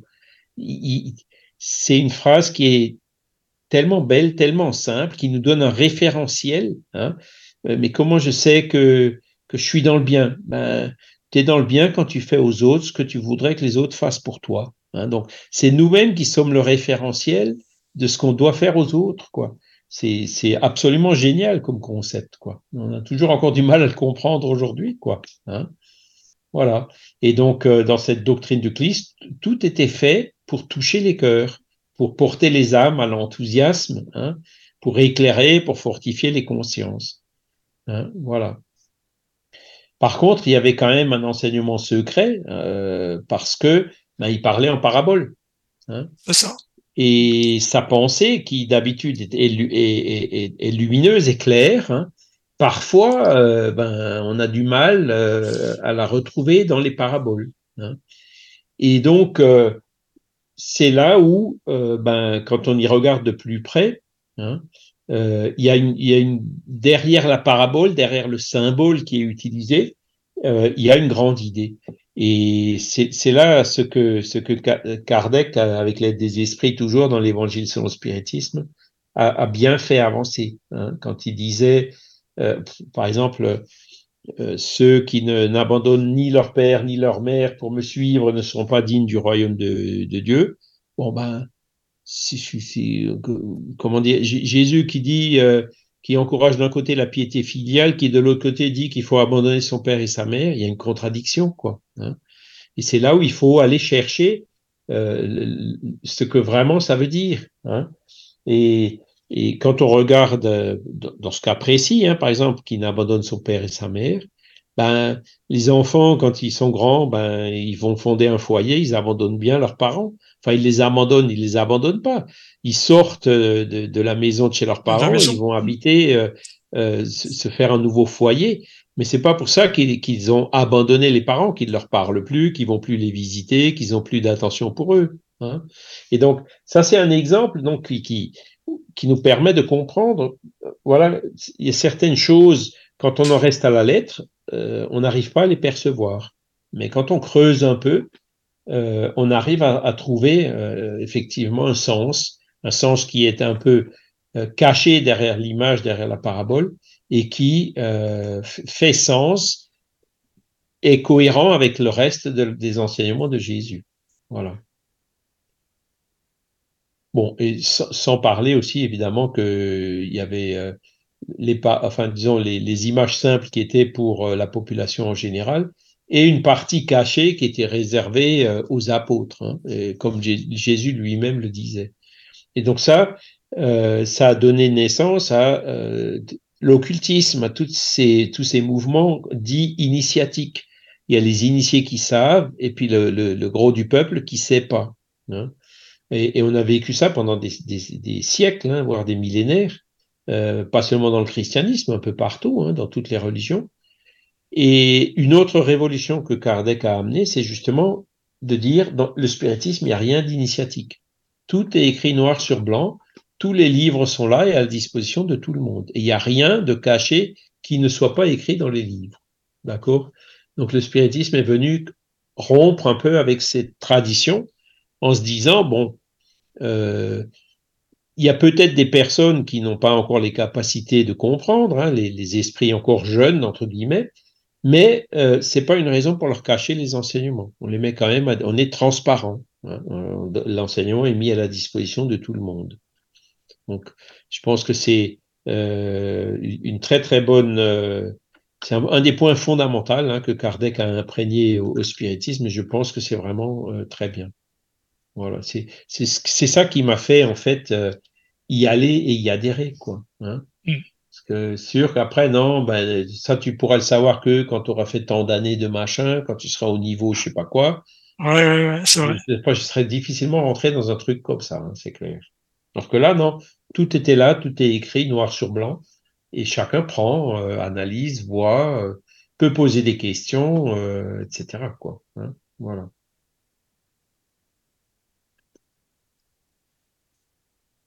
Voilà. Alors, je vous, lis, une phrase de Léon Denis. Au lieu de la religion de l'amour prêchée par Jésus, on eut la religion de la peur. C'est une phrase qui est très courte, mais qui est très profonde en même temps. Jésus, il a dit aimez-vous les uns les autres. Hein. donc c'était la religion de l'amour. Et l'Église, elle en a fait quoi? Fais ce que je te dis de faire, parce que sinon tu iras en enfer. Si tu vas aller au paradis, tu fais ce que je te dis de faire. Hein. Fais gaffe parce qu'il y a le diable. Ah, oula, tu entends des voix, c'est le diable et tout, on va t'exorciser, etc. C'est vraiment euh, la religion de la peur, on est bien d'accord. Mmh. Hein. avec euh, le purgatoire et tous ces machins. et pourquoi la peur?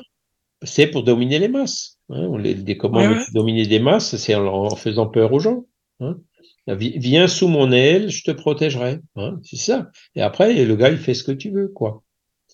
Alors que donc la, la, phrase de Léon Denis, là, elle est super bien vue. Au lieu de la religion de l'amour prêchée par Jésus, on eut la religion de la peur. Donc ça fait partie de ces, de ces déviances euh, qui, se sont produites. Religion du salut, religion de l'élévation de l'âme par la domination de la matière, hein, euh, elle constituait une réaction nécessaire contre le polythéisme grec et romain. Le christianisme devenait une étape indispensable dans la marche de l'humanité, dont la destinée est de s'élever sans cesse de croyance en croyance, de conception en conception, vers des synthèses toujours plus larges et plus fécondes. Donc, le christianisme a eu euh, sa raison d'être. Hein, euh, voilà. Sauf qu'aujourd'hui, comme euh, les gens s'éloignent hein, des tâches des religions, ben, c'est le moment de passer à autre chose. Et autre chose, évidemment, pas l'extrême inverse qui est le matérialisme et l'athéisme, mais c'est d'avoir, comme il dit, une synthèse toujours plus large et plus féconde. Et c'est justement ce à quoi ont travaillé Alain Kardec et Léon Denis, entre autres, hein, évidemment. Voilà. Euh, qu'est-ce qu'on peut dire encore euh? oh, Il y a plein. Ce livre-là, est vraiment. Euh, il y a des. Mais il y a, plein de choses. Il y a plein de choses à dire, mais c'est vrai, comme tu disais, c'est bien qu'il donnait pas mal de références aussi par rapport aux protestants et tout ça, parce que bon, c'est marrant parce que les protestants, c'est pas leur truc, les communications avec les esprits et tout, ils n'y croient pas parce que ils disent quoi, c'est seule l'écriture, c'est ça, hein, et puis le reste, non quoi. Alors, ça dépend, hein, ça dépend euh, parce que, euh, comment dire, chez les protestants, il y a, il y a et différents courants. hein. Oui, oui, il y en a pas mal même, c'est sûr. Tu vas dans un temple, euh, Oui, oui, c'est le- vrai. le pasteur là aura une interprétation des choses. Tu vas dans le temple du village à côté, il y aura peut-être une interprétation un peu différente. hein. Le, le- le protestantisme, en fait, euh, n'a pas cette hiérarchie euh, sacerdotale euh, du Vatican comme euh, le catholicisme, où, où- où- Ouais, ouais. Oui, d'une oui. église à l'autre, ce sera la même chose, le même Forcément, rituel. ouais. euh, Mm, mm. Hein? c'est ça. non, les protestants sont beaucoup plus libres, même s'ils restent attachés à leur texte. Par contre, ce qui s'est passé avec les protestants, c'est que, euh, ben, au début, hein, avec Luther, Calvin, euh, ils ont quand même gardé un certain nombre de dogmes fondamentaux, tu vois, à la base. Et c'est ça qui fait que euh, ils se retrouvent quand même pas aussi libres que ça. Tu vois ce que je veux dire? Et donc, le, le problème que certains ont avec la médiumnité, c'est à cause de ce genre de frein. Par contre, euh, Léon Denis, euh, bon, il avait, il y a, il y a- en Hollande, par exemple, hein, il y avait un des dirigeants historiques du mouvement spirit, c'était un pasteur, hein. Beversluis. Ouais, Euh, il y avait le, le pasteur Benzek de Montauban, si je me rappelle bien. Et Léon Denis en connaissait plusieurs, hein, qui étaient, qui comprenaient tout à fait bien le spiritisme et qui étaient tout à fait d'accord, euh, qui étaient vraiment très très proches. Hein, voilà. Mais pas tous. Après, on tombe aussi dans des, il y a des protestants comme euh, les nouvelles églises néo-évangéliques là, du genre euh, Ouais, voilà, il y a tout. Macedo et autres euh, qui fonctionnent à la dîme avant du miracle. Hein, donc là, c'est devenu du Oui, oui, business. oui. Non, mais là, tu serais le diable. Là. Déjà, nous, c'est une émission diabolique pour eux. hein. Le spiritisme, c'est même pas la peine. Voilà. Ça, Alors là, c'est sûr que tout ce qui fait de l'ombre au business, Ah euh, oui, oui, non, ça, à la vente sûr. des miracles, ils aiment pas. hein, Non. Mais bon. Donc c'est c'est ça. Euh, chez, chez les évangélistes, chez les protestants, on trouvera des gens qui sont relativement proches hein, du, du, du spiritisme ou du nouveau spiritualisme, alors que d'autres, par contre, c'est l'inverse. hein. Ils seront, euh, euh, par exemple, les témoins de Jéhovah. euh, quand, quand, quand Oui, leur suis spirit, euh, ils partent, pas, hein, quand ils viennent parfois faire du prosélytisme, Ouais, ouais. ils partent pas en courant, mais presque, hein, ça les effraie. Et, une ou deux fois, ils sont revenus ressonner en disant, euh, parce qu'ils ont un livre qui dit spiritisme, ah ben vous leur dites, voilà, regardez la prohibition mosaïque. Vous savez que Moïse y avait interdit ça? Euh, Alors je leur réponds, oui, Moïse il avait interdit l'abus de la médiumnité, mais il n'avait pas interdit la médiumnité. hein. Donc euh, voilà. Mais c'est vrai que le, il en parle quand même des protestants dans, dans le livre, hein, Léon Denis. Mais il parle, Oui, oui, euh, C'est ça. voilà, oui. c'est- c'est- il est quand même d'origine catholique. hein, voilà. Oui, oui, forcément. Ouais, De mon côté, c'est- côté protestant, je connais pas trop, tu vois. Donc, euh, Ouais, voilà. Alors la doctrine secrète pour Léon Denis, clairement, hein, euh, parlait de la réincarnation, parlait de la médiumnité. Il y avait, il y avait ces notions-là dans cette partie cachée des évangiles. Hein. Le, le, le, le corps spirituel, le Père Esprit. Mais les, les, la population à l'époque n'aurait pas eu les moyens de comprendre ces notions-là. Hein. Aujourd'hui, c'est aujourd'hui les euh, avec l'évolution de, de la population, les gens ils peuvent comprendre. hein. C'est pour ça que le spiritisme écrit tout euh, noir sur blanc. Mais à l'époque, ils pouvaient pas. Hein. Il parlait aussi de la pluralité euh, des mondes habités. Hein. Il y a plusieurs demeures dans le royaume de mon père. Hein. Et, et, et donc, euh, voilà, euh, les alternances, l'ératicité, la vie dans le monde spirituel avant la réincarnation, il pouvait pas l'expliquer de façon aussi claire qu'on peut l'expliquer aujourd'hui. Hein. Et donc, euh, euh, quand on va chercher entre les lignes des évangiles, ben, on retrouve ces enseignements-là. Voilà. Ensuite, quand il parle de, la médiumnité, c'est le chapitre 5, hein, il dit clairement, les premiers chrétiens communiquaient avec les esprits des morts et recevaient d'eux des enseignements. Aucun doute n'est possible sur ce point, car les témoignages abondent. Voilà. Donc euh, là-dessus, il est clair. hein. Euh, et et d'ailleurs, le christianisme tout entier hein, s'appuie sur des faits qu'ils appelaient des miracles, hein, d'apparition, de manifestation des morts, euh, Jésus qui est revenu, euh, apparaître à Marie-Madeleine, euh, à la Pentecôte, et, plein d'autres, hein, la transfiguration avec Moïse, etc. Voilà, c'est donc clairement les bases même de l'enseignement chrétien, hein, le christianisme du christianisme, ce sont des phénomènes médiumniques. hein, L'intervention des esprits avec euh, euh, sur la matière et, sur les sur les humains, quoi. hein. Sauf que euh, voilà, il- c'était on a mis ça dans le tiroir des miracles, alors qu'aujourd'hui, ben, on a des explications, on peut mieux comprendre. Voilà.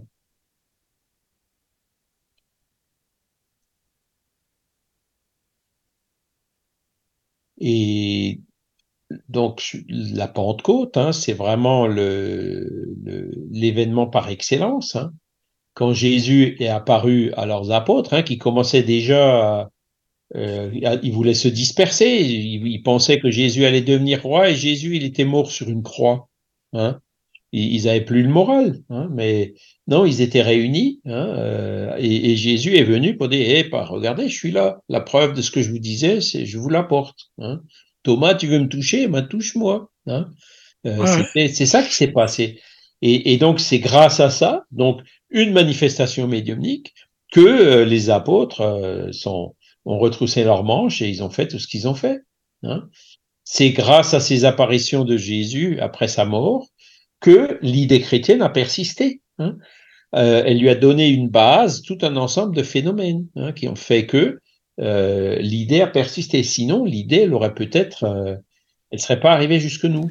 Mais quand ils parlent des langues de feu, Charles, qu'est-ce qu'on peut euh, en dire? Comment ils expliquent ça? Tu sais, euh, la- les langues de feu qui se posent sur les disciples et qui parlent tous une langue euh, différente que, bah, qui existe, hein, des langues. euh, Bah, c'est l'Esprit Saint, quoi. C'est Ouais, c'est- les, les, les, Ça veut dire que c'est des. Saint, ce sont les bons esprits les qui sont esprits. venus inspirer les disciples qui oui, étaient oui, médiums. et ça veut dire que chaque bon esprit s'est posé sur un des apôtres, en fin de compte. C'est ça, on peut dire. Voilà, ben, plusieurs, un Enfin, ou plusieurs, quoi. Oui, oui, d'accord. Ah, c'est intéressant, puis- ça, vraiment. Ouais. Et, et les apôtres qui parlaient d'autres langues, ben c'est Oui. que Bolzano il appelle la xénoglossie, Ah oui.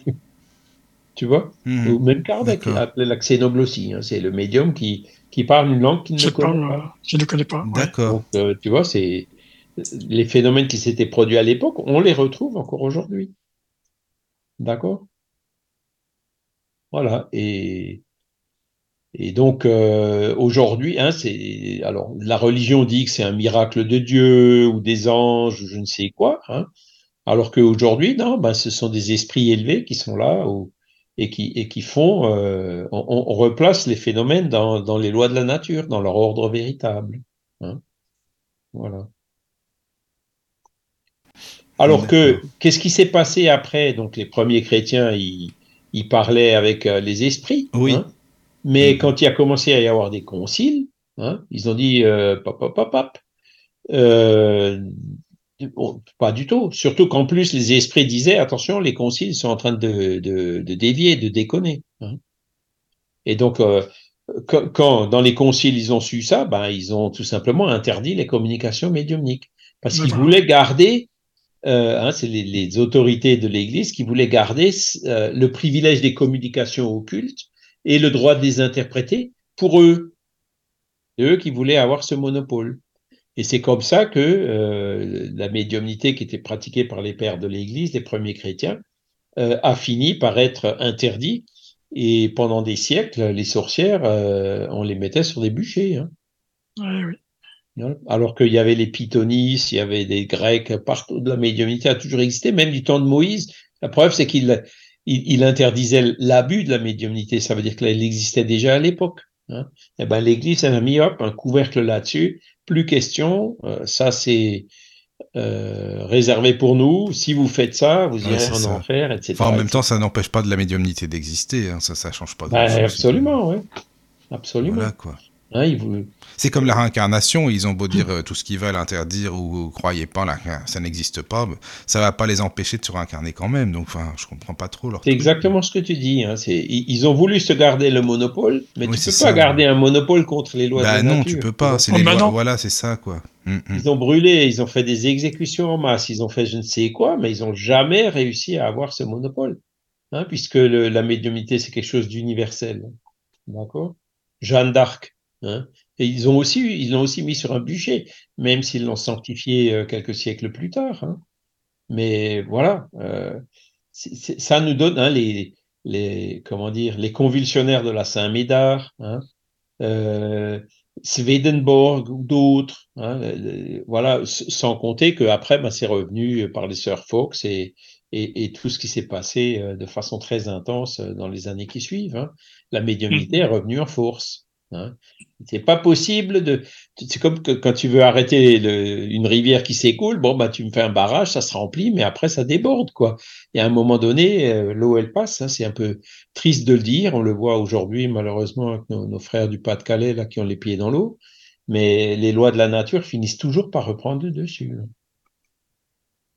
Voilà.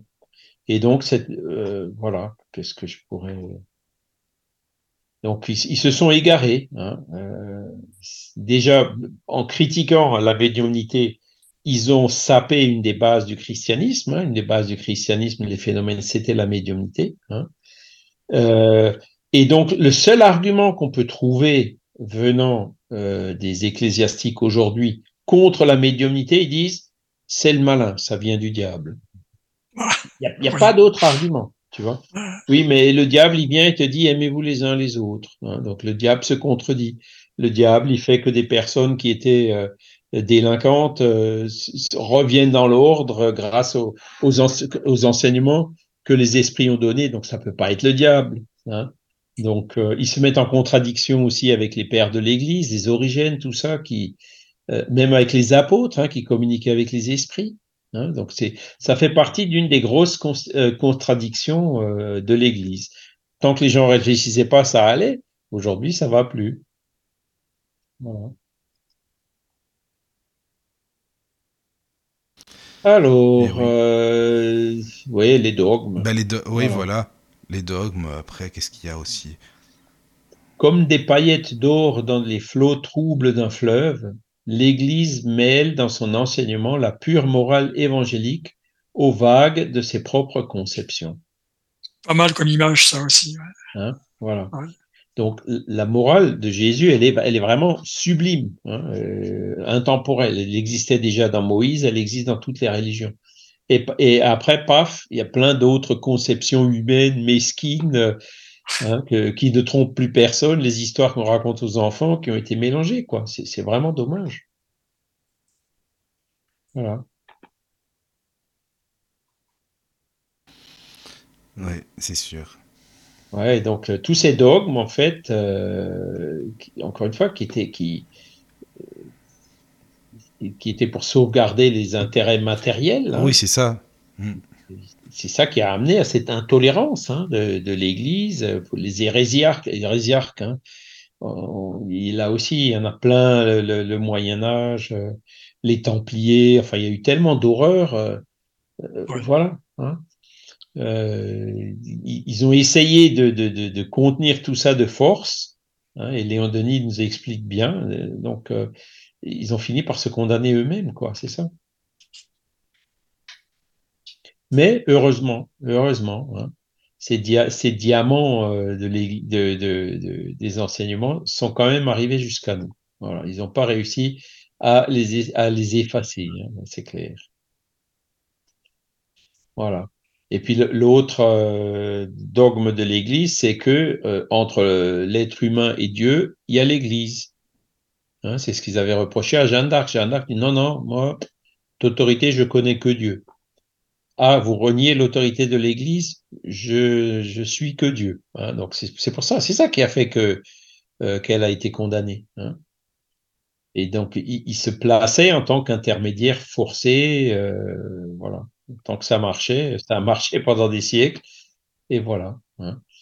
Et puis bon, euh, malgré ça, ben il y a toujours eu des missionnaires, des, esprits supérieurs qui sont venus pour pour, pour nous rappeler un peu toutes ces choses que Jésus nous avait dites, hein, et surtout donc depuis 150 ans maintenant. Quoi. Enfin, excusez-moi, c'est un peu contradictoire parce qu'ils disent euh, prier les saints, justement, euh, prier, euh, demander, bah oui, mais justement, c'est de la médiumnité dans ce cas-là, si on va par là.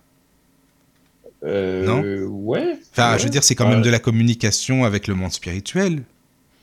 Ouais, si tu pries Saint Benoît, par prières, exemple, je euh, sais pas moi. Tant que c'est que des prières, ça va, quoi. Mais voilà. Mm, mm. Des prières enseignées par l'Église.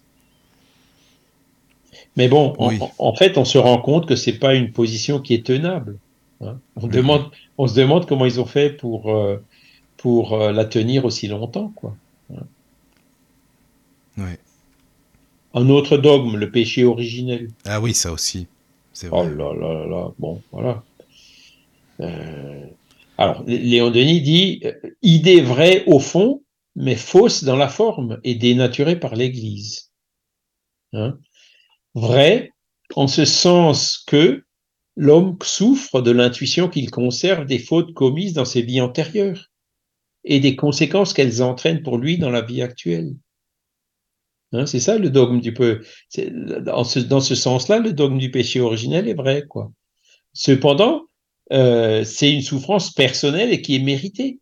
Parce que le, pé- le péché originel, euh, parce que Adam et Ève, ils ont mangé une pomme, nous, on subit des conséquences de la faute qu'on fait des autres. C'est là où ça va pas. Hein. Nul n'est responsable des fautes d'autrui si on n'y a pas participé directement.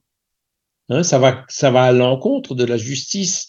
Si Dieu il est infiniment juste, il peut pas laisser faire porter le chapeau à d'autres euh, des erreurs de, tu vois. Donc, Oui, euh, oui, oui, je comprends. Ça Mm. fait partie de. de, de- oui, je suis d'accord c'est un dogme fondamental. hein. C'est Mm. le fait que euh, on a été créé parfait, mais qu'on a chuté et que maintenant il faut euh, se remonter. Non, le, le, le, le spiritisme enseigne de façon beaucoup plus logique qu'on a été créé simple et ignorant, sans science, hein, et qu'on évolue au fur et à mesure. Hein, donc c'est lequel des deux est le plus logique. Hein. Voilà. Alors, il y a, il cite des, des, des auteurs. Par exemple, il y en a un qui dit, euh, Monsieur Belmar. Alors, c'est pas Pierre Belmar. C'est ce que j'allais te dire, Pierre, il est là aussi. Ça serait bien, ça. C'est. Belmar. Oui, voilà. Que penserait-on d'un juge qui condamnerait un homme sous le prétexte qu'il y a des milliers d'années, un de ses ancêtres a commis un crime? Hein c'est- un juge qui est pas juste. hein. Voilà. Et, et c'est ça que c'est ça qu'on entend encore aujourd'hui dans, les- dans ce dogme du péché. Ah oui, oui, bah, que ce soit chez les protestants ou autres, hein, euh, ça c'est sûr, on l'entend toujours, quoi. Mm, c'est sûr. Voilà. Et donc, euh, voilà, c'est ce genre ce genre euh, d'affirmations qui font que les gens disent non, c'est c'est n'importe quoi, et hop, ils rejettent tout hein, et ils tombent dans le matérialisme. Voilà. Et le matérialisme, en fait, il dit il dit la même chose que nous dit Léon Denis. Hein. Euh, ils appellent ça la loi d'hérédité. Hein, si j'ai un défaut, hein, ah ben c'est le problème parce que j'ai hérité ça de mes parents, quoi. J'ai pas hérité ça de moi-même, de ma vie antérieure, quoi. Hein, donc ça c'est euh, comment dire euh, la même erreur hein, euh, qui est qui est reprise aussi par le matérialisme, qui pourtant est opposé avec euh, le le catholicisme. Mm.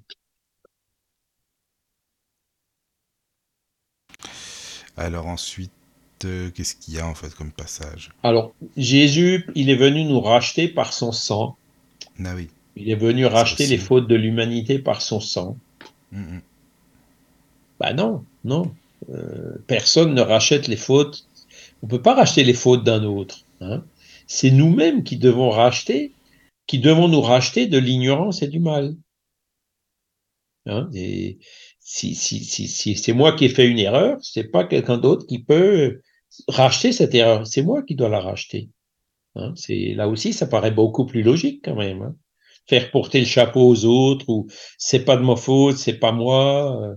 euh? Non, ça, ça ne fonctionne pas. C'est Caro, c'est sûr, c'est pas moi. Faut bien que ce soit quelqu'un, de toute façon. c'est ça.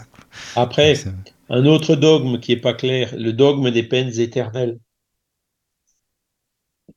Hein? Si tu fais pas ce que je te dis, tu iras en enfer et il y a alors, hop, euh, surenchère de d'horreur, de feu, de je ne sais souffrance, de je ne sais quoi. Hein? Hein? Ben ça, c'était un instrument pour faire peur. C'est un instrument Ah de ben ça c'est sûr. Puis ça fonctionnait en plus. Alors bon, voilà quoi. Voilà. Mm. Et, et- alors on, on trouve des fois euh, dans les évangiles des paroles de Jésus, il sera euh, condamné aux flammes, euh, etc. On trouve. Alors, est-ce que ça venait de Jésus ou est-ce que c'est des trucs justement qui ont déjà été introduites pour, euh, euh, comment dire, accréditer cette, euh, ce dogme de de l'enfer, quoi? Mais ce dogme de l'enfer, c'est pareil. Si Dieu est infiniment juste, il peut pas condamner. Il, nous laissera toujours une chance de nous racheter, comme le- le- les parents laissent toujours aux enfants une chance de se racheter, quoi. Hein? Euh, mais condamner euh, parce qu'on a fait une erreur à une peine éternelle, c'est c'est pas c'est pas du tout en phase avec la justice divine.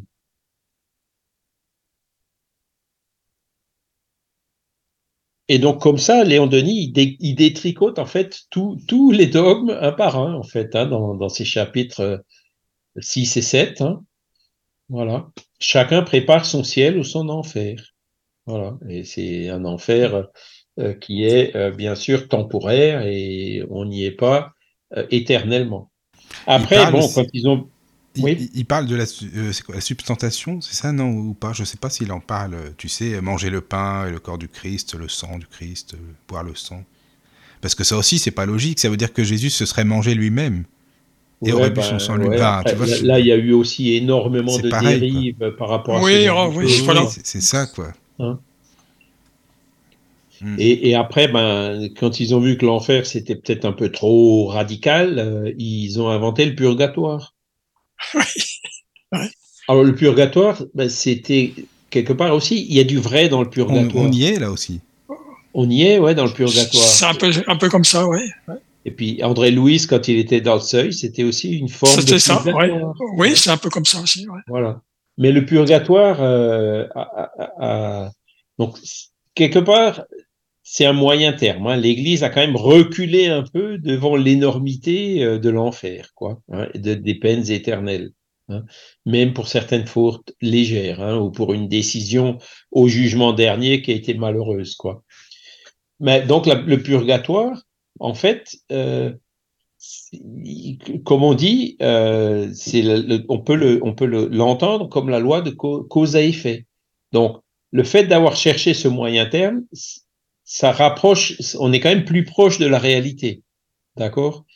Par contre, le problème du purgatoire, euh, ben, c'est les indulgences, quoi. hein. C'est-à-dire, euh, ben, votre, votre, votre parent est, dans, au purgatoire, donc il faut faire des prières pour lui. Et ah, ben, la prière s'étend. Hein. Et donc, euh, l'Église a gagné énormément d'argent avec ça. D'accord? Donc, voilà. Et Léon Denis nous dit, dans la plupart des cas, le purgatoire, c'est la vie terrestre et les épreuves qu'elle comporte. On est ici sur la Terre justement pour, pour purger les, nos Pour erreurs purger, du passé, en fait. C'est ça, quoi. Mm. Voilà. Ouais, parce que les indulgences, évidemment, euh, il y avait, il y avait de, de- les pontifes romains, on a vraiment tiré de gros profits. hein. Voilà. Voilà. Euh, Qu'est-ce qu'on peut encore dire? Euh, c'est pour encore vous encourager à lire le livre, hein, parce que sinon. Bah, il c'est il ça, justement, t'as raison, Charles, c'est ce que Oui, j'allais dire, faut ouais. le lire. Le li- Attends, il y a combien de chapitres dans ce livre-là? Tu disais, il y a Euh, quoi, euh, Il y, en- il y en a je, 17 ou 18 Ah oui, oui, oui, plus les 10 plus les, notes. petites- les euh, notes après, quoi. Ouais, oui, voilà. d'accord. Ah oui, non, mais il faut le lire. Enfin, en tout cas, moi, ça m'a donné envie de le, de le relire. C'est sûr que je vais, je vais m'y Alors. Léon Denis parle un peu des sacrements. Hein. Tu parlais de Ah, l'hostie il parle de ça aussi, oui. Alors, ça, c'est bien, ça aussi. Euh, en fait, euh, il dit toute cérémonie matérielle est vaine si elle ne correspond à un état élevé de la pensée et du cœur. Donc l'hostie sert à rien. Le fait de dire que c'est du sang du Christ, Oui, euh, c'est ça, quoi. ça sert à rien. Mm, mm, Non, mm. mettons-nous en phase avec les enseignements moraux que le Christ nous a Oui. donnés. Hein? C'est le principal. Et, et c'est ça que ça veut dire. C'est pas le Oui, fait oui. de prendre l'hostie ou de pas la prendre, d'avoir le droit de la prendre uniquement après la confirmation. Oui, c'est ça. ou- Après, la- oui, voilà. des conditions et tout. C'est encore une fois l'exclusivisme hein, pour forcer la main un peu des gens, etc. Donc euh, non, voilà. Communié, Daniel, j'espère. tout Comment est dans la pensée, Non, non. Non, tout Non, est la vrai, pensée, dans le pas. cœur. parce qu'à l'époque, euh, je disais ça, je dis ça à Daniel. Oui, en- non, non, mais moi, moi, j'ai, l'époque, j'ai- c'est vrai que tout le j'ai monde eu un petit différent avec le, avec le curé. Ah, d'accord. Et je l'ai pas continué, tu vois. Moi, c'est Ah, pour oui, ça, un oui, petit oui. peu comme, euh, comme, comme, euh, comme Charles, Comme tu vois, Charles j'ai abandonné un petit peu. D'accord. Non, parce que vois. souvent à l'époque, c'est vrai que les, les gens communiaient beaucoup, beaucoup. C'était la oui, oui, ah tradition. bah oui, ah oui, oui. mais, mes frères et sœurs ont tout- tous. Ah oui, oui, vois. voilà. Moi, ça, je c'est- suis le seul de la famille. D'accord, Non, d'accord. non, Bon. Tu vois. Donc, euh, est-ce que déjà, je traçais mon chemin là sur un Peut-être. mode un peu plus spirituel. C'est euh, ça. Tu vois, donc, euh, n'es pas voilà. excommunié, mais enfin, Donc- tu es quand même chez les spirites, c'est bien. Voilà. D'accord. Ouais, ouais. Bon. Ah oui. Mais voilà. Mais- hein, comme on a.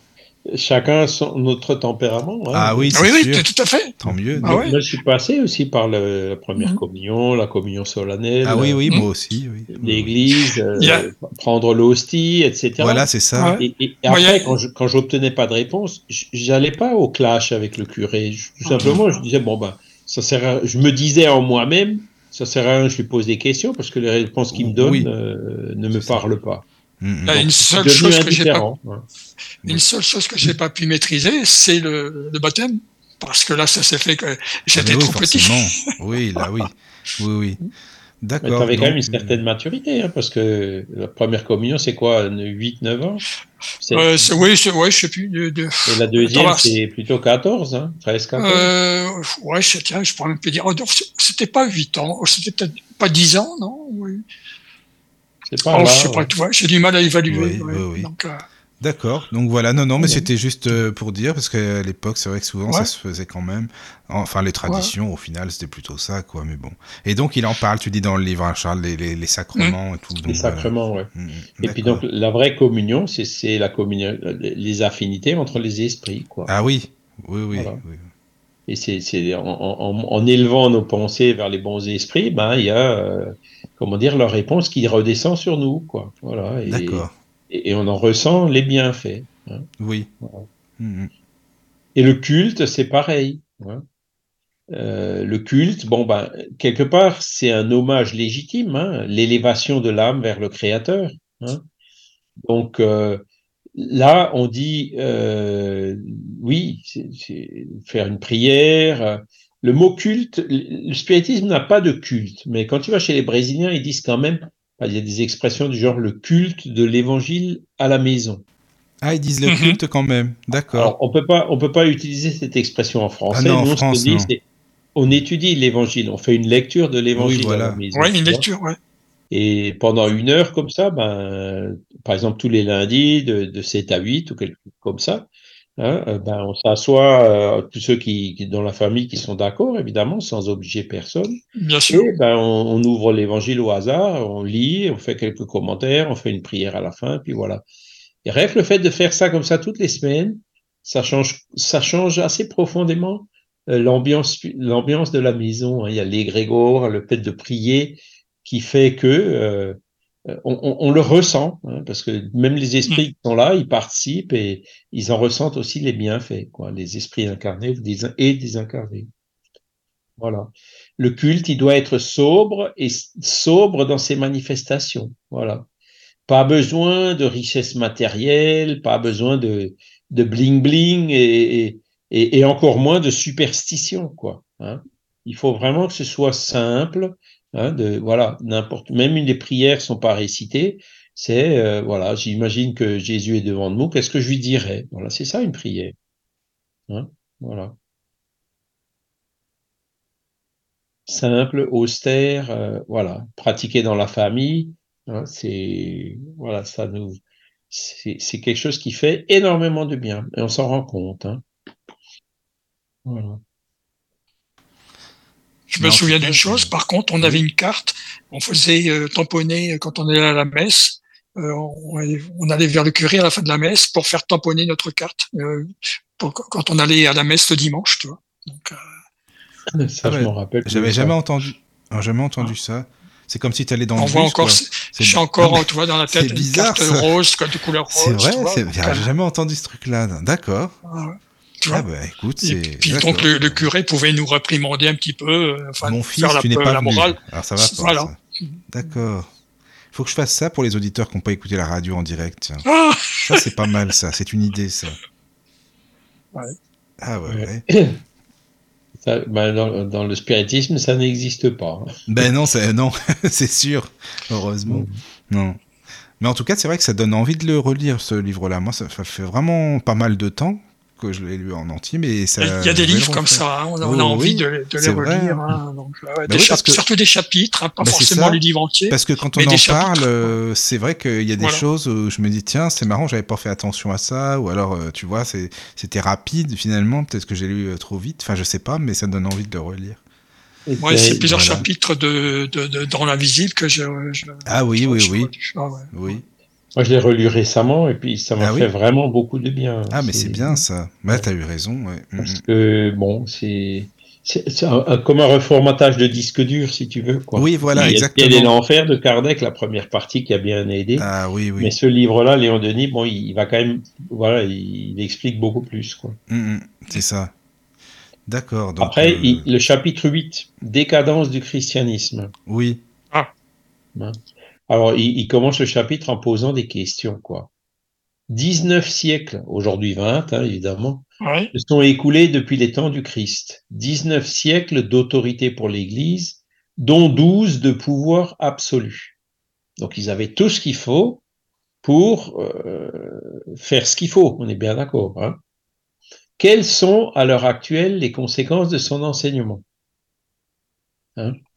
Le christianisme avait pour mission de recueillir, d'expliquer, de répandre la doctrine de Jésus, d'en faire la règle d'une société meilleure et plus heureuse. C'était ça sa mission de l'Église. hein. A-t-il, euh, du christianisme, a-t-il su accomplir cette grande tâche? On juge l'arbre à ses fruits, dit l'Écriture, hein, la Bible. Regardez l'arbre du christianisme. Ploie-t-il sous le poids de fruits, sous le poids de fruits d'espérance et d'amour? Pas vraiment. hein. Voilà, c'est. ouais pas ça euh, ils, ont, ils ont quand même euh, failli. hein. oui oui L'arbre est toujours gigantesque, sans doute, hein, nous dit Mhm. Léon Denis. Mais parmi ces rameaux, que de branches ont été coupées, oui mutilées Combien d'arbres se sont desséchés? C'est des questions Combien d'autres se sont desséchés? Combien sont restés infécondes? Le pèlerin de la vie s'arrête épuisé sous son ombre, et c'est en vain qu'il y cherche le repos de l'âme, la confiance, la force morale nécessaire pour reprendre sa course. Il aspire à des ombrages plus salutaires, il convoite un aliment plus savoureux. Instinctivement, ses regards explorent l'horizon. Donc là, ça illustre bien le chrétien qui, qui comprend plus hein, et qui, qui cherche ailleurs, en fait. hein. Mhm. Voilà. C'est ce qui t'est arrivé, Daniel, c'est ce qui est arrivé à moi, à à beaucoup d'autres. hein. Voilà. Voilà. Et, en fait, aujourd'hui, on si tu demandes à un catholique qu'est-ce qui va se passer quand tu meurs, ben, il ne sait pas répondre grand-chose. Hein. Je vais en enfer ou au paradis ou au purgatoire. Au purgatoire, si mes descendants, si mes enfants donnent de la- de l'argent à l'église, je vais peut-être en sortir. Sinon, j'en sortirai pas. C'est quand même, euh, hein, voilà c'est pas grand chose. Hein. Cette foi en l'immortalité, c'est quand même, elle repose, elle est faible. Hein. Voilà. Et là, le scepticisme, Léon Denis dit, parfois leurs espérances vacillent sous le souffle glacé du scepticisme. Très belle phrase encore de, Ouais, ouais, ouais. De saison. hein. Les fidèles couchent leurs morts dans le cercueil et, avec des coups de marteau qui frappent la bière, le doute pesant tombe sur leurs âmes et les étreint. C'est vraiment bien écrit, ça. hein. Quand même, Léon Denis, Ouais, c'est vrai que franchement, euh, il, a- il avait une belle écriture. Alors, il va plus loin, hein, Léon Denis. Le prêtre connaît sa faiblesse.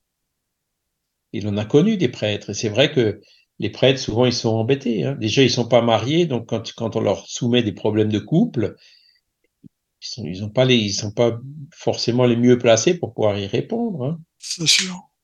Il se sait fragile, sujet à l'erreur, comme ceux qu'il a la prétention de diriger, et si ce n'était sa situation matérielle et sa dignité qui sont en question, il reconnaîtrait son insuffisance et cesserait d'être un aveugle, conducteur d'aveugles.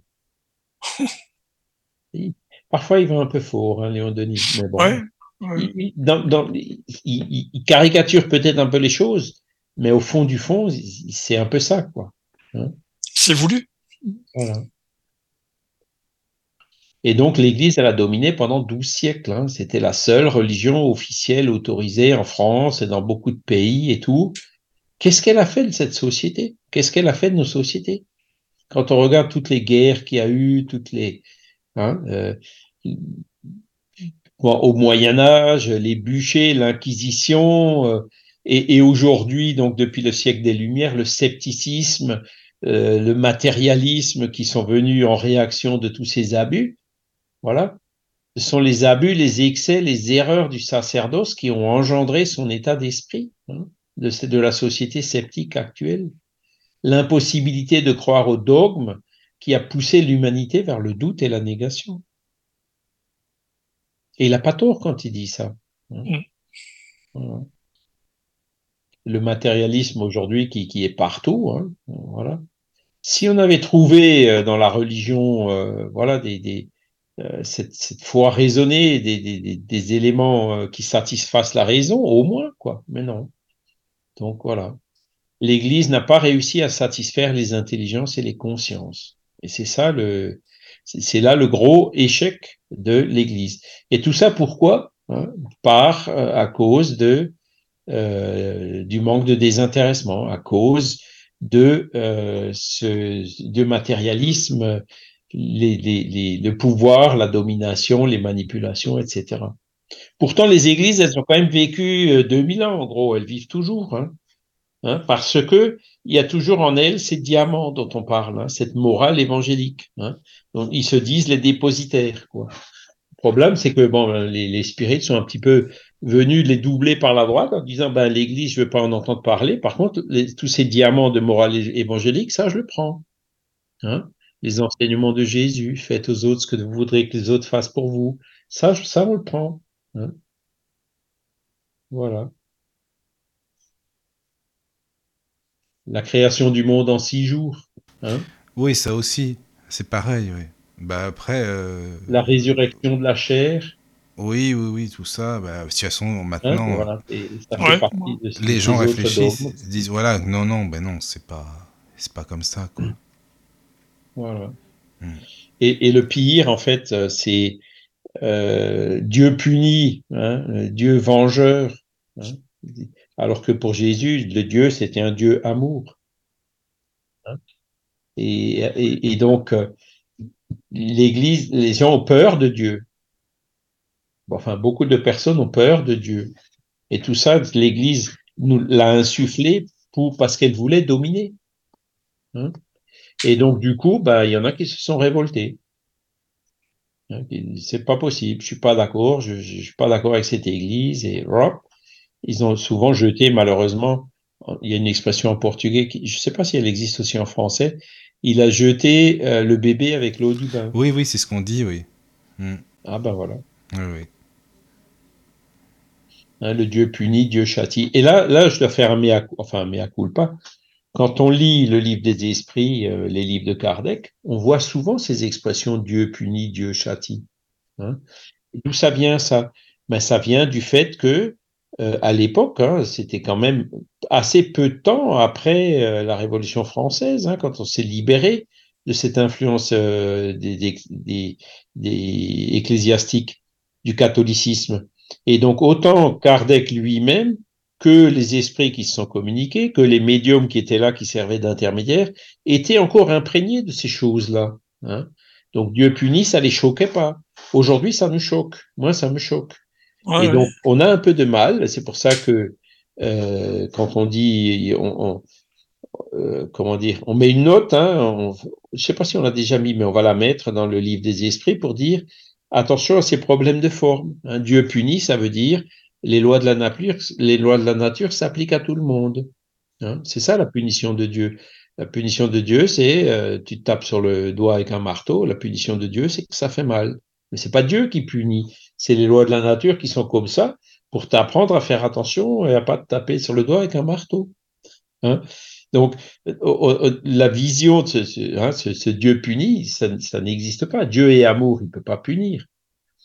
On dit même, par exemple, quand on dit Dieu pardonne, hein, euh, est-ce que Dieu doit pardonner quelque chose?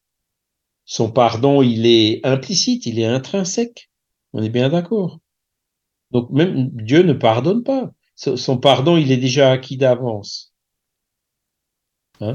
Et déjà, pour pardonner, il faut que tu sois froissé. Hein? Est-ce que Dieu peut se froisser? Il peut pas. Oui, c'est ça. ah, il peut pas, non, déjà. Non. Quand on pousse vraiment euh, euh, les raisonnements au bout, il y a beaucoup, beaucoup, beaucoup de ces, de ces choses qui, qui, qui découlent aussi de cet enseignement de l'Église qu'on peut remettre en cause. Hein. Mais c'est bien qu'il explique tout ça, hein, Léon Denis. Je trouve que c'est vraiment bien, bien détaillé. Euh, c'est hein, intéressant. Sortir, sortir de ce Dieu. Euh, oui, ce Dieu vengeur, ce Dieu. Vengeur. Puni, quoi. Euh, des, échafauds, les bûchers, les salles de torture, l'Inquisition, mm-hmm. pour revenir vers ce Dieu amour. Oui, voilà. Voilà. Mm-hmm. Alors donc ça c'est, euh, bah, je sais pas si on a fait le tour pour le livre. Canons du christianisme, ouais, c'est. Oui, hein, je pense. Donc, des très très belles, euh, des très belles euh, phrases. Enfin voilà, il va, il, approfondit vraiment euh, sa pensée. Hein. donc c'est vrai qu'aujourd'hui, ben les gens sont beaucoup sont tombés dans le matérialisme, mais ça va pas être simple, ça va mettre un peu de temps pour pouvoir sortir de là. Bah, C'est-à-dire que oui, ils, enfin, ils sont tombés dans le matérialisme, ou il y a ça, ou alors ils sont à fond, à fond, il y en a de plus en plus dans les spiritualités New Age et tout maintenant, tu vois. Voilà. Alors, ce, ce qu'il y a aussi, c'est effectivement une, une, bonne remarque que tu fais, Michael, parce que euh, l'Église hein, nous a un peu euh, donné un sentiment de, de l'imagination. Voilà, c'est ça. Hmm. Euh, on n'a pas le sentiment raisonné, basé sur des, raisonnements. Ce que je suis en train d'essayer de vous faire là, chaque fois dans mes conférences, c'est de, des raisonnements, c'est de, montrer où, est la logique des choses, c'est de réfléchir à ces questions-là. Oui. Hein. Et, ça, ben, je dirais même chez, dans la population latine, hein, euh, le beaucoup de ce New Age vient un peu de là, quoi. C'est, c'est encore des choses qui viennent parfois de plus de l'imagination que de la raison. Mhm. Hein. Alors que euh, le spiritisme, non, lui, c'est euh, la foi raisonnée, quoi. C'est vraiment le raisonnement euh, pur, utiliser le bon sens et la raison, et l'appliquer à ces questions qui étaient pendant des pendant ces deux millénaires réservées à l'Église, quoi. Oui. oui, oui, oui. D'accord. Bah ça c'est déjà c'est vraiment. Euh, tu nous as bien bien détaillé, euh, bien expliqué tout ça. Je pense que là il faut le lire. finalement maintenant c'est ça. Quoi. Encore un petit détail de la décadence du, du catholicisme. Ils, sont toujours euh, maqués entre guillemets avec la politique. Hein, c'est ça. C'est ça. Hein, voilà. Réagir contre le courant des idées modernes. Hein.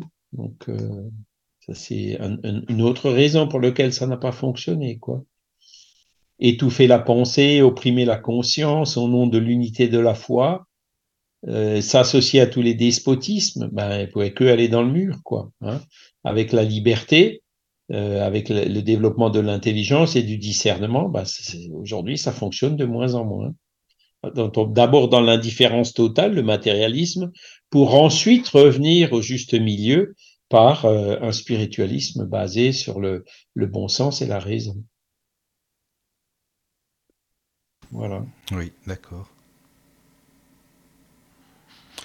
Euh, eh ben oui, il y a beaucoup d'infos quand même. Qu'est-ce qu'il y a encore à dire? Oui, c'est ça. Ben, c'est vrai que c'est vaste quand même. Si tu dis que c'est un gros bouquin. Le droit de penser, hein. hmm. la raison. Et d'ailleurs, encore aujourd'hui, j'ai vu euh, chez des, des, gens qui témoignent euh, de, de, de, des témoins de Jéhovah, par exemple, hein, euh, qui, qui, qui, ont réussi à sortir ou, des enfants de, parents témoins de Jéhovah, euh, en fait, les témoins de Jéhovah n'encouragent pas trop euh, les parents à pousser leurs enfants à aller loin dans l'éducation. Hein. Bah oui. Ah, je savais pas. Je savais pas. C'est donc euh, trop de raisons, ça leur fait peur. C'est justement quand on commence à raisonner qu'on s'éloigne. Oui, c'est sûr que quand on raisonne, après, on se pose trop de questions. Mm. Je ne peux pas dire qu'ils encouragent les parents à. voilà, l'école est obligatoire, ils vont quand même à l'école, etc. Mais ils ne les poussent pas forcément à faire de hautes études, hein, pas du tout. Donc, on retrouve encore ce genre de réaction aujourd'hui, quoi. hein, de, Hmm, D'accord. de, de, de- ils ont peur que, ben, avec la raison, avec le discernement, ben, ils vont perdre de leur domination, Mais ils vont oui, ça, perdre de, Hmm, de leur influence. D'accord. hein, voilà. Alors, il parle un peu du protestantisme aussi, hein, c'est aussi une des formes du christianisme. hein. Oui, oui. Et il dit que bon ben l'œuvre de la réforme au XVIe siècle était vraiment grande. Par contre, euh, pourquoi ça n'a pas marché? Parce que le protestantisme, il a conservé du bagage dogmatique du Moyen Âge trop de Ah, choses oui. inacceptables. Mais c'est vrai, hein. c'est vrai qu'il a conservé beaucoup, oui, ça c'est sûr. Voilà. Mm. Et, et Léon Denis dit à l'autorité du pape, il a substitué celle d'un livre, donc la Oui. Bible. hein. Or, la Bible, interprétée par le libre examen, ne peut plus être considérée comme d'inspiration divine. hein. C'est avec tout, tout ce qu'on- tout ce qu'il explique dans les premiers chapitres, tous les trafics, les déformations qu'il y a pu y avoir dans la Bible. Donc, tu peux pas prendre euh, la Bible à la lettre. Tu Hmm. vois, c'est ça n'a pas de sens. hein. Un texte qui a autant d'histoire, autant de d'erreurs d'interprétation, de traduction et autres dans des langages archaïques et sans compter les, les trafics et les recompilations qu'il y a eu par derrière. Ouais, c'est ça. tu peux pas prendre ça à la lettre. Tu vois, c'est c'est Mm, pas prudent. Oui, hein? oui. Ouais, c'est vrai. Vrai. Alors la Bible, elle est respectable, sans doute. Il faut en tenir compte. ah bah oui, non, mais ça c'est Mais sûr. beaucoup de choses euh. Euh, sont parsemées de fictions, d'allégories sous lesquelles la pensée philosophique Bah, se euh, dissimule que et souvent disparaît. oui, il faut les comprendre les allégories et puis bon, Voilà. c'est sûr que prendre tout à la lettre, euh, ça. Luther, par exemple, il, il- il pro- il proclamait la divinité de Jésus et Ah sa oui. naissance miraculeuse, hein, l'Immaculée Conception. Encore un dogme. hein. Oui, oui, oui, oui, c'est vrai, ça aussi, oui. Bah oui, forcément, oui. Donc ça, ils l'ont gardé. Calvin impose les dogmes de la Trinité et de la prédestination. Oui, mais alors la prédestination, ça, ça vraiment, j'ai jamais compris ce truc-là. Ça C'est, en fait, t'as pas de libre arbitre, tout est décidé d'avance, et puis voilà, il y a rien de, tu ça, finalement, voilà. ça n'avance à rien ce que tu fais. C'est ça, c'est le déterminisme. quoi. Oui, La oui, oui, c'est ça, C'est à l'opposé du libre arbitre. Bah oui, quoi. voilà. Hmm. Voilà. Et donc, euh, Oui, oui. si, si, si tu, si tu fais une connerie, ben, c'est pas de ta faute. C'est pas grave, c'était prévu, de toute façon, c'était comme ça, quoi. Ouais, ouais. Donc il y a- il y, a toute la morale qui tombe derrière. Bah hein, oui, voilà. C'est ça. Euh, alors, le- les articles de la Confection d'Augsbourg et de la Déclaration de La Rochelle affirment le péché originel, le rachat par le sang du Christ, les peines éternelles, la damnation des enfants morts sans baptême. Mais oui, ils ont, ils ont gardé ça, quoi.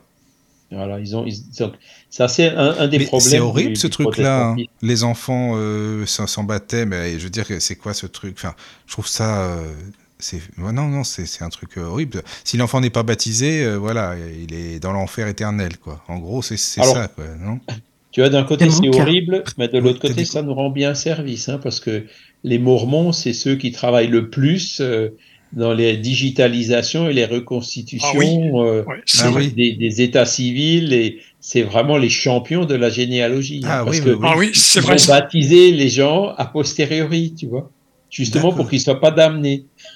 Ah oui, Tu vois, derrière chaque truc comme ça, il y a il y a parfois quand des, même quelque chose. euh, des de- réactions qui sont, qui qui sont, sont- positives. Voilà, ouais. c'est ça. Oui, qu'est-ce que tu disais, Caro? Ah, ben, je suis damnée. Ah oui, Je ne suis pas baptisé. Ah mince. Ah oui, d'accord, Ah, bah oui, voilà. Ah, Moi, ça, j'ai failli alors, ça. dis-toi.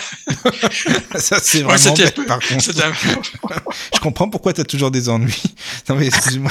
Ah, Ah, bah, d'accord. Oui. Ah, oui, Bah, oui, c'est pas faute d'avoir voulu à un moment, mais Ah, oui, oui, oui. Ouais. Bon, bah, d'accord. ah bah, j'avais un copain, lui, il s'est fait baptiser à l'âge de, je sais plus, 12 ans, je crois. Ah, oui, mais c'est possible. Ouais, hein, après, bon.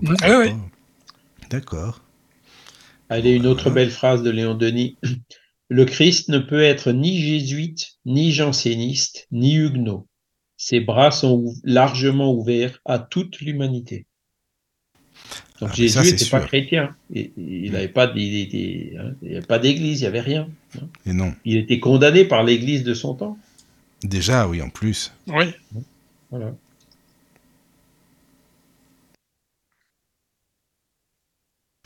Alors aujourd'hui, on est dans la laïcité, évidemment. Oui, hein, ça nous maintenant. donne euh, l'esprit d'indépendance, quoi. Mm, Par contre, euh, la discipline morale, il faut que un, enseignement laïque devrait enseigner alors une morale, non pas une morale religieuse, mais une morale Ah, euh, oui. universelle. Attends, mais en Belgique, ils font pas ça? Il y a pas. euh, Non, c'est pas ça, Caro. Il n'y a pas un, Ah mince, comment ça s'appelle Les cours de. pas de religion, euh, de morale? Il n'y a pas C'est pas ça? Les cours laïques? Bah, je sais pas, il me semblait qu'il y avait des cours de morale euh, à l'école. Non, bah, c'est peut-être moi. Ou... Ah Nous, oui, nous, on- avait le droit. morale. Mais Ah, j'ai de fait morale, ma oui. communion laïque, moi. Ah oui, d'accord. Ah, ah d'accord, Ah, voilà. Oui, oui, d'accord. Mais il me semble Non, à l'école primaire, on avait, on avait tous les jours une phrase sur quand l'instituteur nous parlait de, de, de, de la, de la morale, tu vois. Ah voilà, d'accord. Oui, Ouais, oui, ouais. d'accord. Oui, en Belgique, on choisit entre religion catholique ou la ou morale. Ah, d'accord. D'accord. Voilà. Savais Morale, morale laïque. Bon. Ok. Morale, Voilà. oui. L'éducation morale, il y a, ouais, moi j'ai connu ça aussi. Ah oui, toi aussi. Ou éducation civique, ils l'ont appelé. Ah, Ah, oui, là, ça aussi, l'éducation aussi. physique aussi. Ça À aussi. l'école primaire, oui, ça, ça aussi, j'ai connu. Mais il faut, il faut qu'il et, et c'est ça justement euh, ce qu'encourage le spiritisme, c'est de dire prenons une morale universelle qui est basée sur les lois de la nature, hein, une morale universelle qu'on peut comprendre et analyser avec la raison, et c'est ça qu'on devrait enseigner dans le cadre de la laïcité. Et cette morale universelle, on la retrouve partout dans toutes les religions. hein. c'est ça qu'il faut aller chercher. Il faut décolorer la morale. Si on dit c'est hors hors la morale chrétienne, tu te mets déjà deux tiers de l'humanité à dos. C'est là où il y a le faut alors que la morale c'est quelque chose qui est important. Hein c'est pour ça qu'il vaut mieux parler euh, des enseignements de Jésus à la limite plutôt que de Jésus lui-même tant que les personnes n'ont pas compris qui il était vraiment quoi. Mais à la limite, qu'il ait existé ou pas, euh, je veux dire, c'est l'enseignement qui compte. là, C'est pas très, Ah, voilà. c'est pas le plus important, quoi. Oui. Les diamants ils sont dans les Oh, évangiles oui, c'est le- ça, le- dans les ouais. évangiles hein, le sermon Mhm. de la montagne euh, Ah oui. Tout y est. hein, ils y sont. Heureusement, ça, ça a réussi à traverser. Et je pense vrai. que il y a les bons esprits qui ont veillé quand même. hein, ce que, quand C'est ce que je me dis souvent. C'est vrai, ça. euh, que, que ces choses-là restent. hein. oui, voilà. Mhm. Oui, oui. C'est Voilà. sûr. D'accord. Bon, après, la science euh, et le matérialisme, bon, bah, c'est un peu l'anticléricalisme, la réaction contre euh, le christianisme. Mais on est tombé euh, d'un extrême à l'autre, quoi. hein. Parce que euh, la science, elle est aussi en train de s'ensevelir dans sa victoire. Et d'ailleurs, tu vois qu'aujourd'hui, il y a beaucoup de gens qui rejettent l'autorité scientifique. Hein, tu as un, spécialiste qui vient parler des vaccins, les gens vont tout de suite dire il est vendu au laboratoire, etc. Avec, avec des motifs légitimes. Hein, on peut comprendre ce genre de réaction. Hein. Mais, mais après, bon, c'est dommage parce que le scientifique, il est quand même dans une meilleure position pour, pour parler de sujets scientifiques que euh, la personne qui comprend que, que, qu'il y a des lobbies et des choses comme ça, mais qui connaît absolument rien au vaccin. Tu, tu vois ce que je veux dire? Non, c'est vrai. La, la vraie science, il faut qu'elle soit désintéressée, il faut qu'elle soit neutre, et elle n'a pas su l'être non plus. La science matérialiste, hein, le matérialisme, c'est un dogme, hein, parce que personne n'a jamais prouvé que seule la matière existe, que l'esprit n'existe pas. C'est pas possible de prouver. Donc, le, scientifique qui dit, il y a que la matière qui existe dans l'univers, il, c'est un dogme. Il reproche l'Église d'avoir des dogmes, à l'Église d'avoir des dogmes, mais lui-même, il en a aussi. On est tombé d'un extrême à l'autre. hein. Et, l'attitude correcte, hein, c'est de, Léon Denis, de Kardec et de, et de tant d'autres, c'est de dire non, on va prendre la morale de l'Église, on laisse tous les dogmes, le reste de côté, et on va prendre de la science la méthode, mais on laisse le matérialisme, l'athéisme, l'orgueil de côté, et, on prend donc le meilleur de chacun, de la science et, de- et de, et des religions, et on le met ensemble dans quelque chose de nouveau qu'on appelle spiritisme ou spiritualisme moderne. C'est ça qu'il a fait Kardec. Et c'est ça que, que l'humanité, même les, les, les, les gens, les universitaires, qui, les ethnologues qui étudient les religions et tout, n'ont pas encore compris. Tu peux pas classer le spiritisme ni comme science, ni comme religion, parce que c'est ni l'un ni l'autre. Tu vois? C'est ça l'est dans, dans, dans, dans certains, sous certains aspects, mais ça l'est pas sous d'autres aspects. Et c'est ça que tu vois, regarde aujourd'hui, tu dans, la politique, tu as des extrêmes d'un côté, des extrêmes de l'autre. Il y a Toujours, des bonnes ouais, idées partout. Oui, c'est ça. Pourquoi on prend pas toutes les bonnes idées, on essaie de les, Bah mettre- de les combiner ensemble dans quelque chose de neutre, où on s'assoit ensemble, où on se cause. Hein? C'est ça qu'il faudrait. Alors que, alors évidemment, il y en a un qui veut le pouvoir et pas l'autre. Non, au lieu de s'asseoir et de partager les choses et tout, de, de, de mettre un peu plus de désintéressement, un peu plus d'abnégation, c'est comme ça que notre société va évoluer, hein, en prenant les bonnes idées là où elles sont. Hein, et on, on, y arrivera. Hein, c'est et Léon Denis, il est très, il parle beaucoup de, de, de ce genre de choses. Hein quand il, quand il, surtout dans ce chapitre Décadence du christianisme, il est assez long, hein, mais franchement, je vous dis, il vaut la peine. Hein, voilà. C'est le chapitre qui m'a fait le plus de bien quand je l'ai relu. Oui. D'accord. Alors il parle après, aussi de politique. Ah oui, oh, bah, de toute façon, Ah oui, oui, oui, oui. bah, Hein, forcément. parce qu'il y avait les, les démocrates de 1789, euh, Ah les oui. démocrates de 19 1848, les différentes révolutions. Hein, Hein, voilà. Et, Mhm. et alors qu'aujourd'hui, ben, les, les dirigeants de, de- de- les dirigeants politiques, même, même, euh, sou- souvent, euh, ben, ils sont matérialistes, quoi. Ils sont euh, sous, sous le couvert de laïcité, de dire euh, je rejette les religions et tout. Ben, ça marchera pas, tu vois. La, la vraie politique, il faut qu'elle soit spiritualiste.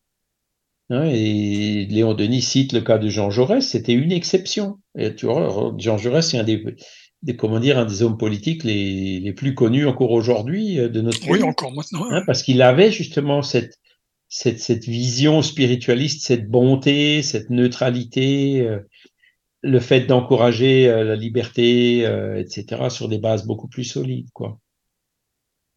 Voilà.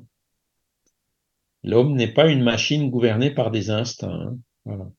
Parce que la machine, le, le déterminisme, comme on l'a vu tout à l'heure, il n'y a ni liberté, ni responsabilité, ni loi morale, il y a tout qui tombe. Une société qui vit sur ces bases-là, ben, elle, elle, elle, elle ira pas loin. Voilà.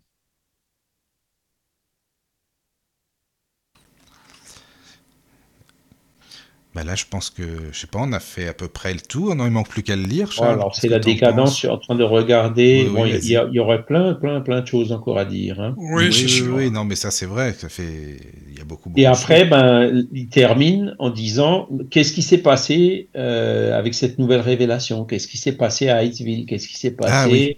euh, avec le spiritisme? Il dit c'est c'est la preuve matérielle de la survivance. Tu vois, Mm, mm. c'est Mm. c'est vraiment qui est venu euh, nous, nous comment dire euh, euh, nous apporter les moyens de comprendre toutes ces choses, toutes ces bases des religions euh, avec une vision plus moderne, une vision en, en accord avec le bon sens, avec la raison que Dieu nous a donnée, quoi. Hein, voilà.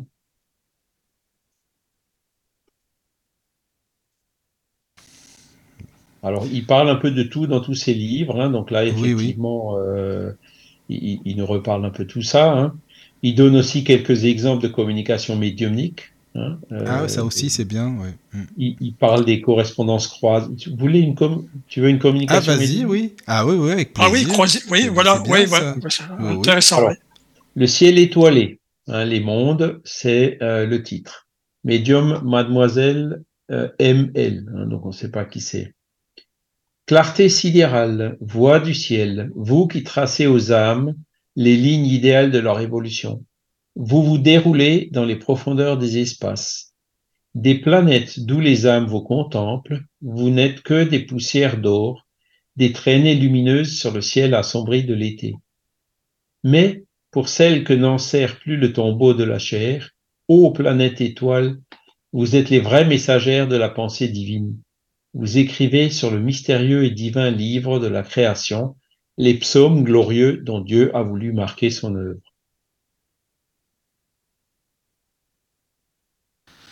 Bah, c'est beau, hein, je trouve. Vraiment, c'est bien, c'est ouais. bien écrit. C'est une belle communication. Voilà. C'est Mm. c'est juste le début, quoi. Oui, oui, mais c'est vraiment très Et bien. qui montre un peu, enfin, c'est une belle communication sur les harmonies Oui. de l'univers. quoi. Oui, oui, Ah oui. oui, d'accord. Mm, ouais. D'accord. Il parle des correspondances croisées, c'était le, le phénomène un peu euh, à la mode à l'époque, hein, puisqu'il avait été idéalisé par euh, euh, Frédéric Myers et d'autres qui, qui étaient membres de la Société de recherche psychique de Londres Oui. et qui ont, qui ont organisé ce phénomène-là après leur désincarnation pour donner vraiment une, une preuve forte de que leur individualité a survécu. Je Donc des morceaux de messages étaient envoyés à différents euh, médiums Voilà. et reconstitués après. quoi. On- voilà. C'était un, peu- un, un petit peu le début du d'un cryptage, entre guillemets. Voilà. C'est ça. Et Hein, puis des c'est- médiums qui se connaissaient pas. Hein. Ouais, en plus, oui, des- des médiums aux États-Unis, qui ne se- voilà. Hein. Ouais. Et à qui ils ont dit envoyez votre communication à telle adresse, qu'ils connaissaient pas non plus. Ouais. Et puis les, les gars, les survivants hein, de ces de ces gars qui ah ben si tu- il reçoit un message, il dit je comprends rien là, c'est c'est c'est- ça n'a ni queue ni tête, etc. Il reçoit un autre non plus, il reçoit un troisième, comprenait pas non plus, il pensait à une une, une farce ou quelque chose. Ouais, et puis d'un coup, quand ils ont commencé à regarder les trois ensemble, ils ont vu que C'est ben, là que ça commence à être tu- intéressant. voilà, ça reconstitue le message. euh, voilà. Et, et là, tu retrouves vraiment toute la. Ils ont vraiment réussi à reconnaître euh, Mm. le- le- la pensée euh, de, de- de- du défunt, hein, de Frédéric Myers, qu'ils connaissaient très bien, puisqu'ils avaient travaillé euh, plus, plus d'une décennie avec lui. Voilà, donc c'était vraiment. un- Donc, il, il, il ramène ce phénomène-là justement parce que euh, dans, pour, pour illustrer justement le, la force hein, des, des, de ces phénomènes qui, qui, qui tendent à, à prouver cette fois-ci par A plus B euh, ce que les églises essayaient de, d'enseigner avec des dogmes euh, mélangés avec euh, des contre-vérités. Quoi. Oui, ça, ça m'avait beaucoup intéressé quand j'étais tombé dessus, hein, des messages croisés, justement. Je connaissais pas non plus. Alors, tiens, on fait déjà, ce, ce système a été déjà utilisé. Voilà. Et donc, euh, euh, il pousse vraiment, voilà, que, que d'utiliser cette méthodologie scientifique pour Ouais. euh, étudier aussi ces phénomènes qui pourtant sont subjectifs. Hein, les phénomènes médiumniques sont subjectifs. Les Ouais. scientifiques, ils ont horreur de ça. hein. Même Ah les oui, ah philosophes, ils ont horreur de ça. hein. Dès que tu commences à parler de spiritualisme, les philosophes, c'est- il y en a plein qui aimeraient en parler, mais euh, comment dire, ils ont peur pour leur carrière entre Ouais, guillemets. bah, quoi. bah, c'est ça surtout. ouais. Donc ça bloque encore un peu, quoi. Alors que c'est quelque chose de tellement grand, tellement beau, tellement accepté un peu par tout le monde, quoi. Euh, voilà. hein. La, philosophie spirit euh, que les esprits sont venus nous aider à comprendre, ben c'est vraiment quelque chose d'extrêmement euh, étendu, profondément cohérent. voilà. Et c'est ça aussi qui m'a. Je me suis dit non, euh, je, vais je vais trouver des pots. Il y a forcément des trucs qui collent pas, des, choses qui se contredisent. Ben non, ça fait maintenant 40 ans, je cherche toujours. Hein. Pas 40, 35. Je cherche toujours. Je n'ai pas, pas trouvé de contradiction, de choses qui sont pas claires et qui sont pas logiques. Quoi. Donc du coup, euh, c'est on est c'est ça qui cette étape-là qui était nécessaire à cette rénovation qu'on attend tous. Hein. Les églises sont encore fortes. On voit dans certains pays euh, ben, des, conflits où quand même euh, on utilise encore la religion comme prétexte, hein, du moins. Euh, D'un autre côté, on voit toujours encore le matérialisme aussi dur, féroce, l'exploitation à outrance, etc. Et on a besoin justement de, de, de, ces, de ces choses euh, qui retirent un peu le meilleur de chacun, qui reviennent un, un partout balle au centre, et puis on va essayer d'avancer sur une base nouvelle, une base neutre, oublier toutes ces querelles du passé, et puis construire quelque chose de neuf. C'est ça la rénovation, c'est ça le monde de régénération, c'est ça l'ère du verso. Hein. C'est ça qu'on attend. Et, Léon Denis l'explique bien dans le livre. Hein. Il y a le chapitre 11, Rénovation, où il, il parle de ça, quoi. Hein. Le fait qu'on a une âme, qu'elle survit après la mort, euh, voilà, etc. Conditions, on, sait de façon plus précise ce qui se passe quand on meurt, euh, voilà. Hein.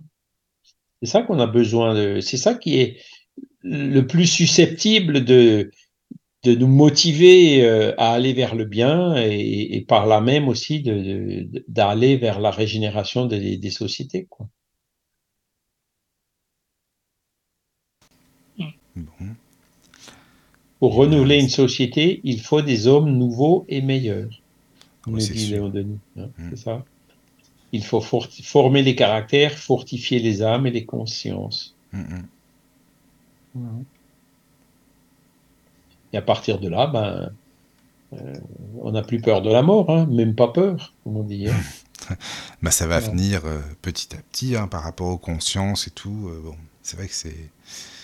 On se dit en ce moment, c'est pas simple hein, du tout, c'est vrai, mais ça va venir. euh, il faudra bien de toute façon que les gens prennent conscience. euh, voilà quoi. Ouais, ouais. Comme tu le dis. Euh, voilà, Voilà. maintenant, alors, Bah, on a fini la, oui, la avec première ça, partie du livre. hein. Oui, la première partie du livre. Bah Ah oui, oui. parce qu'il y aurait encore les, les notes complémentaires. Ah mais oui, ah, les notes, oh là ouais, là, les oui, notes c'est vrai. complémentaires. Ah oui, ça en fait pas Et mal bon, quand Je même. crois qu'aujourd'hui, on a un peu dépassé. Oui, là, oui. Ouais. Mais par contre, si tu veux continuer la semaine euh, prochaine, on peut, hein, si ça va.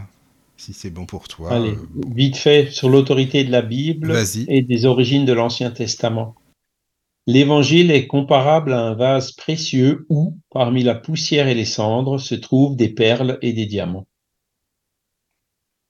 Voilà. Ben oui, c'est sûr. L'origine des évangiles, hein, ben, Oui, voilà. oui. Ouais. Et les textes les plus anciens euh, qu'on ait pu trouver. Alors bon, maintenant, entre-temps, il y a eu d'autres originaux qui ont été retrouvés. Oui, hein. c'est ça, Mm, voilà. ouais, ouais. Ce sont des textes du 5e et du 4e siècle. On- Avant ça, on ne sait pas ce qu'il y avait. Tout a disparu. hein. Oui, c'est ça. Origène, déjà, il se plaignait que les manuscrits étaient euh, pas en bon état. hein. Mm, mm. Oui. Non, mais c'est plein de petites notes comme ça. euh, bah, c'est pareil, hein, on pourra en parler. Ouais. Bon.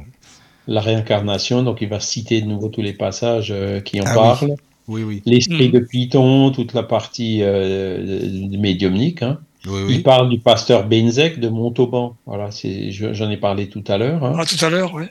Et donc, euh, euh, allez, je vous lis son- une citation de, de Benzek.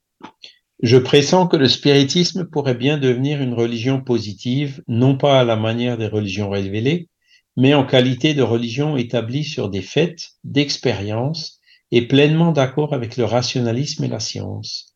Ah, Chose ça- étrange, d'accord. à notre époque de matérialisme où les églises semblent sur le point de se désorganiser et de se dissoudre, la pensée religieuse nous revient par des savants, accompagnés du merveilleux des temps anciens. Mais ce merveilleux que je distingue du miracle, puisqu'il n'est qu'un naturel supérieur et rare, ne sera plus au service d'une église particulièrement honorée des faveurs de la divinité. Il sera la propriété de l'humanité, sans distinction de culte, comme cela est plus grand et plus moral. Voilà, ça c'est un pasteur qui écrit ça. C'est ce Ouais, que j'allais dire, un pasteur qui écrit ça quand même. euh, voilà, c'est bien. hein. Il a écrit tout un livre. Hein. Ah oui, d'accord. Et livre. on peut mais- le trouver, tu crois, ce livre-là? Oui, oui, il me semble qu'on l'a sur l'encyclopédie. Ah d'accord, ah, bah, c'est bien ça. Ouais. Mhm. Ouais, D'accord. ce nom euh, me disait quelque chose, effectivement. Ouais. Bon, en tout cas, si vous voulez, on continue la semaine prochaine. Si ça te va, Voilà. Charles, euh, moi ça me va aussi. Voilà. Donc, euh, euh, je pense qu'avec ça, on a terminé Oui, christianisme et christianisme et spiritisme. Voilà. Après, on Et va donc, on, entamer. on arrivera en- donc au XXe siècle. Quoi. D'accord. Bon, bah, c'est très bien, on va faire comme ça alors. Voilà. Merci les amis. Merci à vous. Charles. Alors, juste un truc avant, enfin, excuse-moi, avant de finir, euh, je peux faire te demander à l'antenne, Charles, parce que, bon, je fais souvent la demande, hein, mais je le refais, je itère et réitère, enfin voilà, je le refais. Pour trouver des personnes pour lire hein, des livres audio, donc euh, n'hési- n'hésitez pas si vous êtes intéressé, évidemment, pour euh, être euh, lectrice et lecteur, parce que c'est très important. Daniel et moi, on en a bien besoin, entre autres, hein, il n'y a pas que Daniel et moi, sûr. mais, oui, c'est important. nous, hein. Et euh, je voulais savoir, Charles, si tu peux expliquer aux auditeurs comment on fait euh, quand on a des livres et pubs, s'ils veulent les lire, les ouvrir, les enregistrer, com- comment ça se passe exactement? Est-ce que tu peux expliquer juste euh, à l'antenne pour ceux que ça intéresse?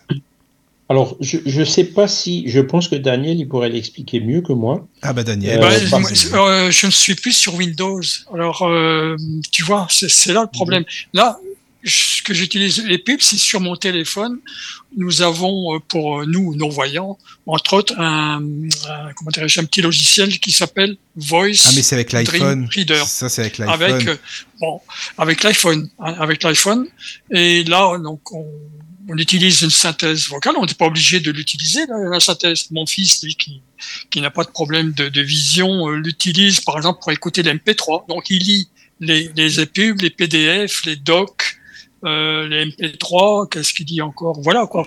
Et les Oui. M4A, donc les fichiers. Mais là, après, ce M4A. ce serait vraiment plus général hein, pour tous les gens, enfin Ouais. pour toutes les personnes Oui, qui veulent. pour, pour- pour Parce que tout là, le faut avoir hein, voilà. l'iPhone et puis il faut, enfin voilà, mais vraiment, euh, Ouais, ouais. si, si tu as des Il y a astuces.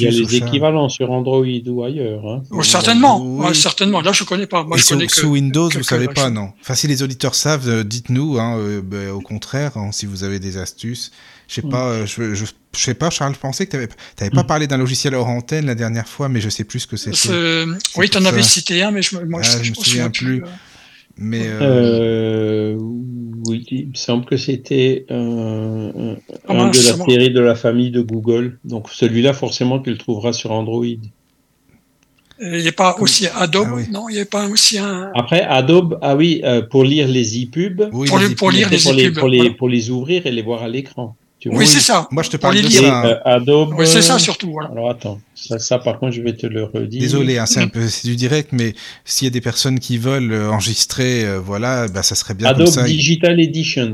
Adobe Digital Editions, d'accord. Voilà, en fait, c'est un logiciel de, de Adobe qui lit les D'accord. e-pubs Ok, sur, sur les ordinateurs. Et, sur les liseuses, en général, les, les liseuses ont, euh, ou les tablettes, hein, ils ont des, des, des, des applications euh, intégrées qui Oui, lisent voilà. euh, les, Lisent, les, oui, oui. e-pubs- les, e-pubs. D'accord. Ouais. Bon, bah, Ah, tiens, bah, je vais voir avec mon épouse sur sa tablette ce que- qu'est-ce que c'est exactement. oui, oui, comme oui, elle a une tablette, euh, Ça, c'est bien. une tablette euh, Apple, donc euh, tiens, je vais lui demander effectivement. Parce que le- l'e-pub, par rapport au PDF, il a quand même l'avantage, c'est- c'est d'avoir, euh, comment dire, les, les Table des certaines matières. fonctionnalités internes, comme bien les liens, la table Bah oui, des voilà, matières, c'est quand même Voilà, d'un chapitre à l'autre. Et ça, je pense que déplacer. vous arrivez à vous déplacer plus facilement euh, C'est ça. avec ces logiciels Ah, c'est de, plus facile, de oui. lecture Ah oui, oui. dans un e-pub par rapport à un PDF. quoi. C'est pour ça qu'on a Voilà. dit, ben, on va aussi faire des e-pubs. Mais c'est très bien, ça. C'est beaucoup mieux. Mais des, des fois, Voilà. j'ai des PDF où on arrive aussi. Hein. Euh, Ça dépend comment ils sont structurés, en fait. Hein. Tout tout est là. Alors, tu vois. Ouais, dans le PDF, il y a PDF, parfois aussi euh, je- des liens. ouais, oui, oui. Ah, oui, oui. Le Euh, source, de- en fait, il est dans Word et quand, quand on, Ouais. si on l'imprime bêtement, ben, il y aura, Ouais. on perd les liens. Par contre, Ah, ben, si, on, c'est ça. si on l'enregistre au format PDF, euh, on, on garde les liens dans le. PDF. PDF peut aussi Mm. avoir Mais à la liens. base, il faut que ça soit euh, généré. Hein. Tout, tout, par exemple, tous les, les en-têtes, etc. Toi, il faut que ça Voilà. soit structuré à la base. Oui, oui. Bah, en tout cas, si vous avez, enfin, si les auditeurs Voilà. ont des astuces, euh, avec quoi vous lisez les épubs, euh, dites-nous et voilà. Et puis, euh, puis celles et ceux qui sont intéressés pour enregistrer, eh bien, n'hésitez pas. Oui, surtout. Contactez le Lotus et on va vous, voilà, on va vous donner de quoi lire, je peux vous le dire. voilà. Bon, eh bien en tout cas, merci les amis. Soyez là demain. Bah, je sais que Charles, Merci. ça va t'intéresser, Daniel aussi. Hein, les Quarto des Loose, euh, venez nombreux et nombreux, c'est très important. Ah oui, ça. demain, oui. Ça va être une belle émission aussi, voilà. Et puis, euh, et puis c'est tout, je crois. hein. Merci encore, Charles, pour ce soir. C'était vraiment tout. très bien. merci à vous. Et dormez bien. Passez une bonne nuit, Bonne nuit. surtout. À demain. À bientôt. À bientôt. Entrez dans la sérénité et la paix, Bienvenue sur la radio du Lotus.